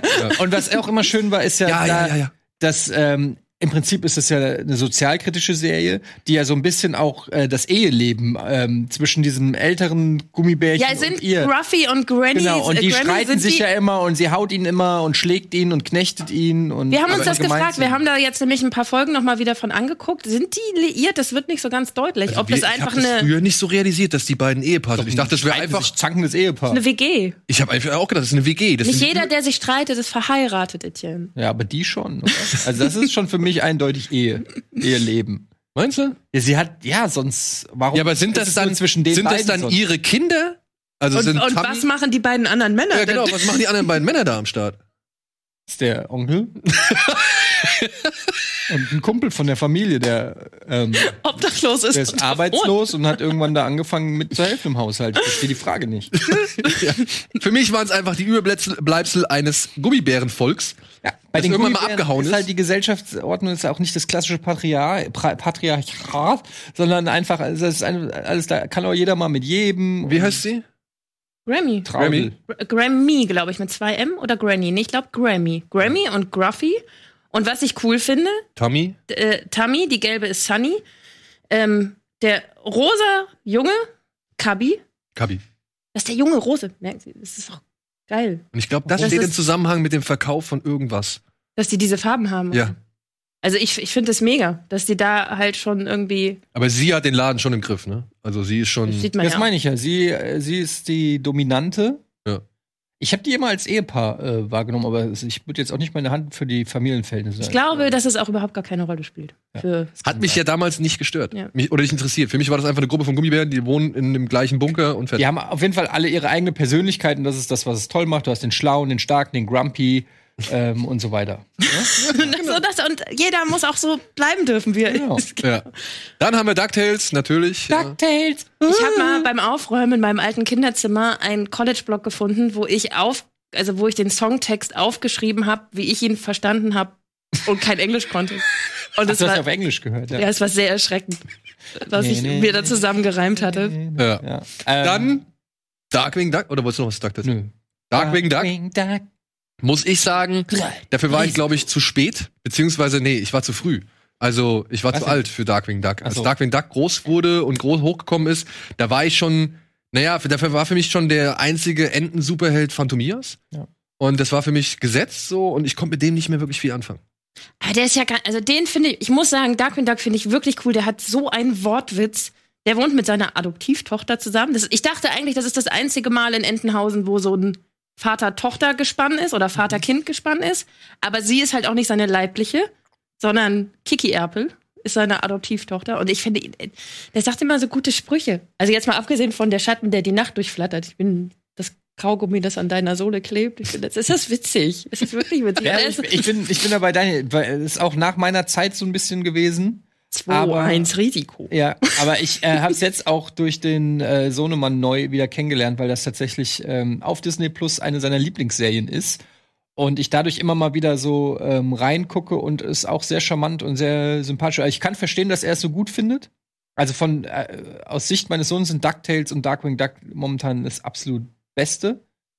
Chip and, äh, äh, Chip and Chap und Gummibärenmann fand er auch okay, aber gegen DuckTales, da gibt's ja sogar auf Disney Plus die neuere Variante von DuckTales. Ja, die ist aber auch wirklich Die gut. ist auch sehr gut. Ähm, aber die ist ihm teilweise zu gruselig. Und Fun Fact: Der Buchhalter von Dagobert Duck aus DuckTales taucht manchmal bei Darkwing Duck auf. Ja, und Quacks. ja, Ja, Bugs der Bruch. ja, eh, aber der gehört da eh mit dazu. Ja, und tatsächlich schön, es hat auch eine etwas düstere Serie Einzug gefunden, nicht nur quietschbunt.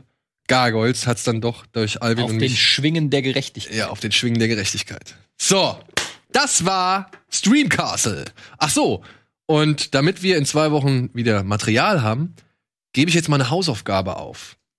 Und tatsächlich muss ich sagen, hast du mich jetzt auf die Idee gebracht, die Hausaufgabe. Warte, warte, warte. Willst du nicht sehen, was die Community gesagt Ach, stimmt, genau. Oh, doch, das Stimmt, stimmt, stimmt. Wir haben ja euch noch gefragt. Es tut mir leid, das habe ich vergessen. Liebe Leute, ihr habt gewählt. Ähm, 629 Teilnehmer, 2578 abgegebene Stimmen. Auf dem letzten Platz liegt Quackpack. Dann kommt Ariel die Meerjungfrau, dann kommt X-Men, dann kommt Timon und Pumba, dann kommt Goofy und Max, dann kommt Disneys große Pause. Und jetzt kommt eine wenig überraschende Top 5. Auf Platz 5 Gargoyles. Auf Platz 4 Chip und Chap. Auf Platz 3 DuckTales. Auf Platz 2 Gummibärenbande. Und auf Platz 1 Darkwing Duck. Das finde ich richtig super. Hätte ich nicht gedacht. Das ist finde ich Plätze gut. über DuckTales. Ja. Also dann spricht das wahrscheinlich dann doch für die, den Altersschnitt so ein bisschen bei uns. Ja, die Äh, Community ist so jung wie ich. ja. Im Englischen sagt er übrigens statt 2-1 Risiko, let's get dangerous. Das finde ich auch ziemlich cool. Ich glaube, das gewöhne ich mir für den Alltag. Let's get dangerous. Aber ich finde, diese ganzen Songs, ne, die tragen unheimlich viel zum Erfolg dieser Serien. ja, und zur. Langlebigkeit. Ne? Zur Langlebigkeit. Das war damals so in den 90ern, also deshalb erinnert mich man sich auch noch so ähm, an diese ganzen Saber Rider, He-Man, Bravestar äh, und wie die alle heißen. Diese ganzen Songs kann man noch. Das die stimmt. sind echt so richtige Ohrwürmer alle gewesen. Ja. Du hast mich tatsächlich auf die Idee gebracht. Ich hatte eigentlich eine andere Hausaufgabe vor, aber ich finde das eigentlich ganz gut. Wir geben jetzt mal als Hausaufgabe? Liebling, ich habe die Kinder geschrumpft auf. Ja? Liebling, ich habe die Kinder geschrumpft. In zwei Wochen werden wir darüber reden. Oh, da bin ich mal gespannt. Ja. Liebling, ich habe die Kinder geschrumpft, gibt's bei Disney Plus, wird unsere neue Hausaufgabe sein. Zieht's euch bitte rein, dort in dem Thread, hier unten unter dem Link. Da könnt ihr dann eure Meinung zu Liebling, ich habe die Kinder geschrumpft einfügen. So, das war unsere neue Rubrik Stream Castle. Stream Castle. Da brauchen wir was anderes. Ja,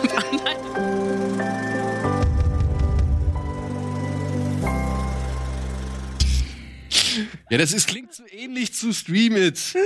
Da musst du vielleicht. Kannst du das nicht Kannst du nicht mal so, rappen? kannst du nicht so eine Barry White äh, irgendwie?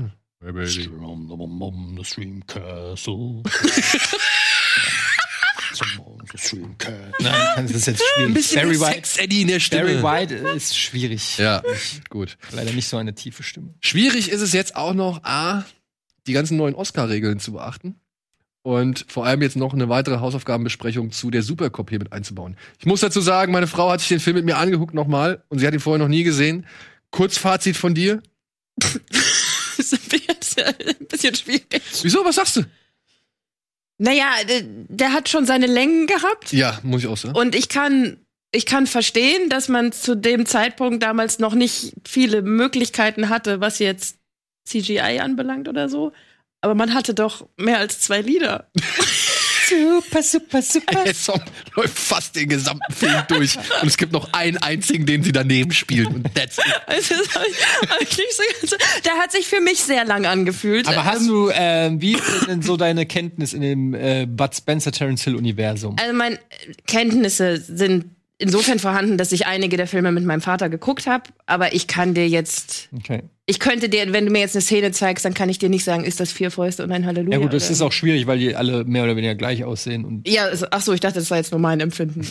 nee, ich, kann, ich habe auch Schwierigkeiten, die auseinanderzuhalten, aber generell bist du, das ist ja fa- fast schon ein Genre. Also eine Frage, die ich Daniel ähm, beim Gucken tatsächlich gestellt habe, weil ich es nicht wusste, ist, ob diese albernen Schlägereien mit hier noch mal ein Stuhl und dann noch mal Hui und einer sagt noch, na, das ging auf die Zwölf, also das, dieses kommentierte Kämpfen, ob das jetzt tatsächlich immer nur Bud Spencer und Terence Hill gemacht haben und ob man das nur mit denen in Verbindung Ja, bringt oder ob es damals einfach cool, weil es ist ja schon irgendwie, es ist Also, ja albern, also Ja, es ist, es ist, deshalb meine ich, es ist schon so ein bisschen Genre. Also klar, die haben es auf die Spitze getrieben, aber zum Beispiel auch in so, äh, das war auch so ein bisschen 80s, ähm, wenn du an so Serien denkst, wie zum Beispiel ein Colt für alle Fälle oder so, ne? Da war dieser, es gab so diesen klassischen Move, einmal abgewehrt, auf die Banatzel und dann, und dann noch einen coolen Spruch ja hinterher. genau, so, aber ne? der, der getroffen ist, sagt auch noch was. Ja, und das, du hast es ja auch in Jackie Chan Filmen teilweise, ne, dass dann Ey, aber auch dieses, dieses Übertriebene mit diesem Klatschgeräusch, ne? Ja. So, das kam ja auch schon bei Adriano Celentano ja, mal das vor. geht ja ins gleiche. Ja, oder, oder hier, wie hieß der, Tony Maroni, oder wie er hieß, dieser, dieser Lockenkopf-Polizist, ähm, Was war denn das nochmal? Giuliano Gemma war auch noch so ein Typ, der hier und wieder mal Keilereien gemacht hat. Jackie Chan, ganz groß. Dann gab's hier noch die Pierre Richard-Filme, das ging so ein bisschen. Belmondo vielleicht hier und da ja, mal. also das ist schon so ein, ist schon so ein bisschen der äh, Zeitgeist. Ze- Ja, Zeitgeist, ein bisschen so Klamaukig. Ich glaube, um, um sich auch klarer zu distanzieren von Klasse, also von richtiger Action Und richtiger Gewalt. und richtiger Gewalt. Ja, das, also wir haben ja auch ein paar Mal laut gelacht. Ich, ich, ehrlicherweise erinnere ich mich jetzt nur nicht mehr an die Gags, über die ich gelacht habe. Aber Supercop ist jetzt auch, würde ich sagen, unter, also der ist zwar sehr bekannt, aber ist jetzt auch nicht der Beste in dem Genre. Nee. Ja, das, das würde ich auch erschreckend finden. Ja, wir, wir, gucken, wir gucken noch mal einen richtig geilen. Okay. Da gibt's schon, da gibt's schon ein paar Perlen. Aber ich glaube, ja, wir werden das auf nächste Woche schieben mit der Hausaufgabenbesprechung von Supercop. Ich glaube, dann ist auch Simon da. Das passt dann ganz gut, Ja. weil der hat die Hausaufgabe aufgegeben. oh ja, der ist ein Riesenfan. Ja, und der ist ein Riesenfan. Und deswegen gucken wir uns jetzt einfach noch mal den neuen Dune-Trailer an. Den habe ich nämlich noch nicht gesehen.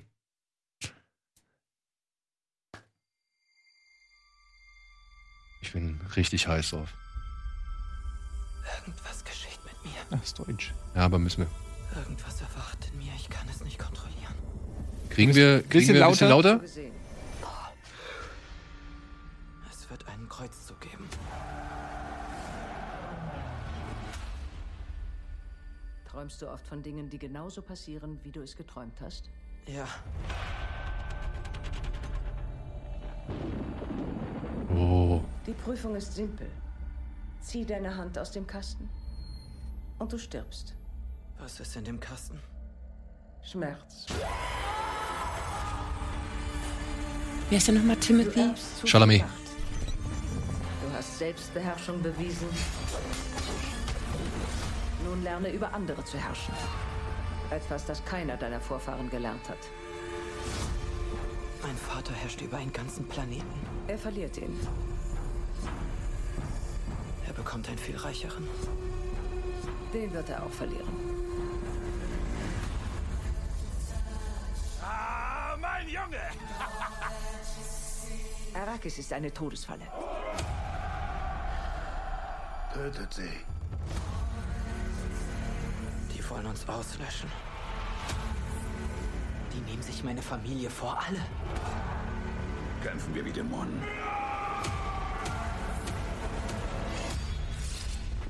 Ein Tier, das in eine Falle gerät, wird sich ein Bein abbeißen, um zu entfliehen. Was wirst du tun? Ja, komm, stopp, hör auf. Ich hab genug gesehen. Dich.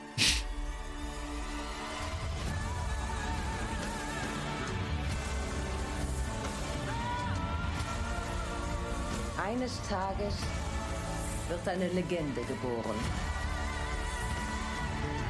Die ganze Zivilisation hängt davon ab. Die Zukunft. Ich kann sie sehen.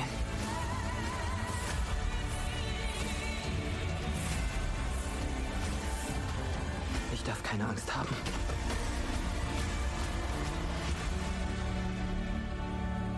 Die Angst tötet den Verstand. Mein Herzog. Wo keine Angst mehr ist. Da werde nur noch ich sein. Oh, sie zeigen es jetzt schon. Los, los, los! Ah.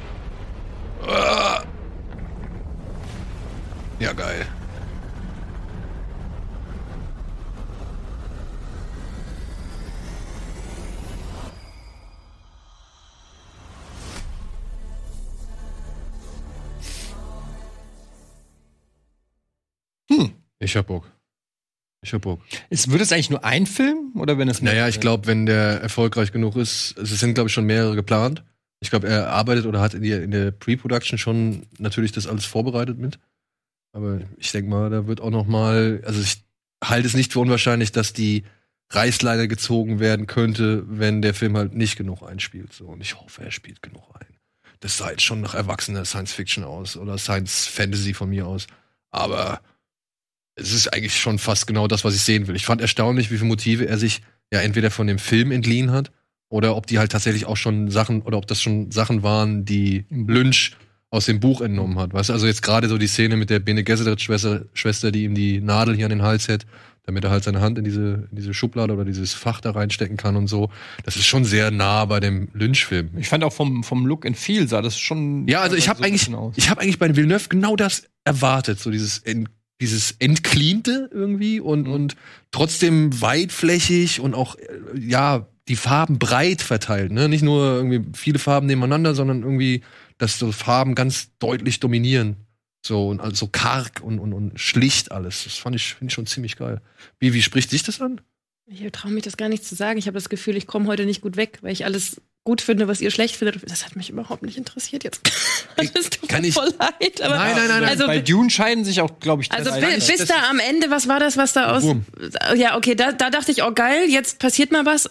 Aber vorher war das ja nur Familiendrama ist und es auch sehr viel. Ist es aber auch. Also es ist ganz viel ähm, so äh, ja Politik. Politik. Ja, eben, es kam mir so öd vor. Also, Die große Frage wird eigentlich eher sein, wie schafft er es? Also da gab es ja diese Kampfszenen, das da habe ich schon gedacht, okay, die müssen sich irgendwie was einfallen, dass es auch einigermaßen ähm, zur Sache geht, weil also ich habe nicht in Erinnerung, dass es so, also das ist halt kein Vergleich zu Star Wars, wo es irgendwelche krassen Schlachten, also Schlachten schon, aber nicht so so Space Battles oder Lichtschwertkämpfe oder sowas, ne? Also da äh, ich habe das Buch, aber ich kenne das Buch nicht, aber ähm, den den Lynch-Film und ja.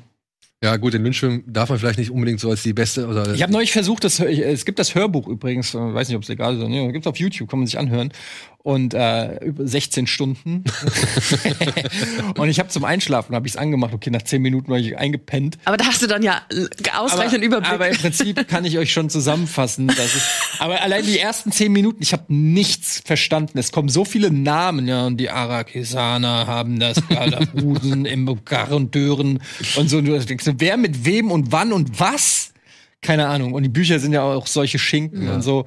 Aber ich glaube, wenn man sich da richtig reinlebt und das damit richtig befasst, das gilt ja schon als ein Klassiker in Also, der Science-Fiction. Ich habe schon Bock, wenn das mit der richtigen, mit der richtigen Ernsthaftigkeit und mit dem richtigen Aufwand, sag ich mal, versucht in, Ang also in Angriff genommen wird und als, als Start hingenommen wird, so und ja, ich hoffe, der Film kann für sich stehen, aber ich hoffe, Zeig, der macht. zeigt der Silke Jodorowskis Tune zum Wer? Einstieg. Ja, dann siehst du halt oder du hörst du was von einem Film, den es nie gegeben hat. Ja, aber dann, äh, dann siehst du, Ja, der aber dann Stoff, siehst du was die- der genau, Stoff was der theoretisch Stoff bietet. Ja. Ja, ja. Okay, so. Gibt's Nächste in der Woche- Arte äh, Media, gibt's den noch in der Arte Media? Nee, leider nicht mehr. Nicht mehr? Leider nicht mehr. Schade. Echt gehabt. Aber war gut. Und vielleicht kommt er ja hier und da nochmal wieder. In diesem Sinne, vielen Dank. Dankeschön. Danke für die Einladung. Danke. Gerne. Bei euch da draußen. Ich hoffe, wir sehen uns am Samstag bei unserem Spezialtalk zu Faking Bullshit. Und ansonsten sehen wir uns hoffentlich nächste Woche wieder bei Kino Plus und bei allem anderen. Also geht ins Kino, schaut RBTV, schaut Serien und habt Spaß da draußen. Tschüss. Tschüss.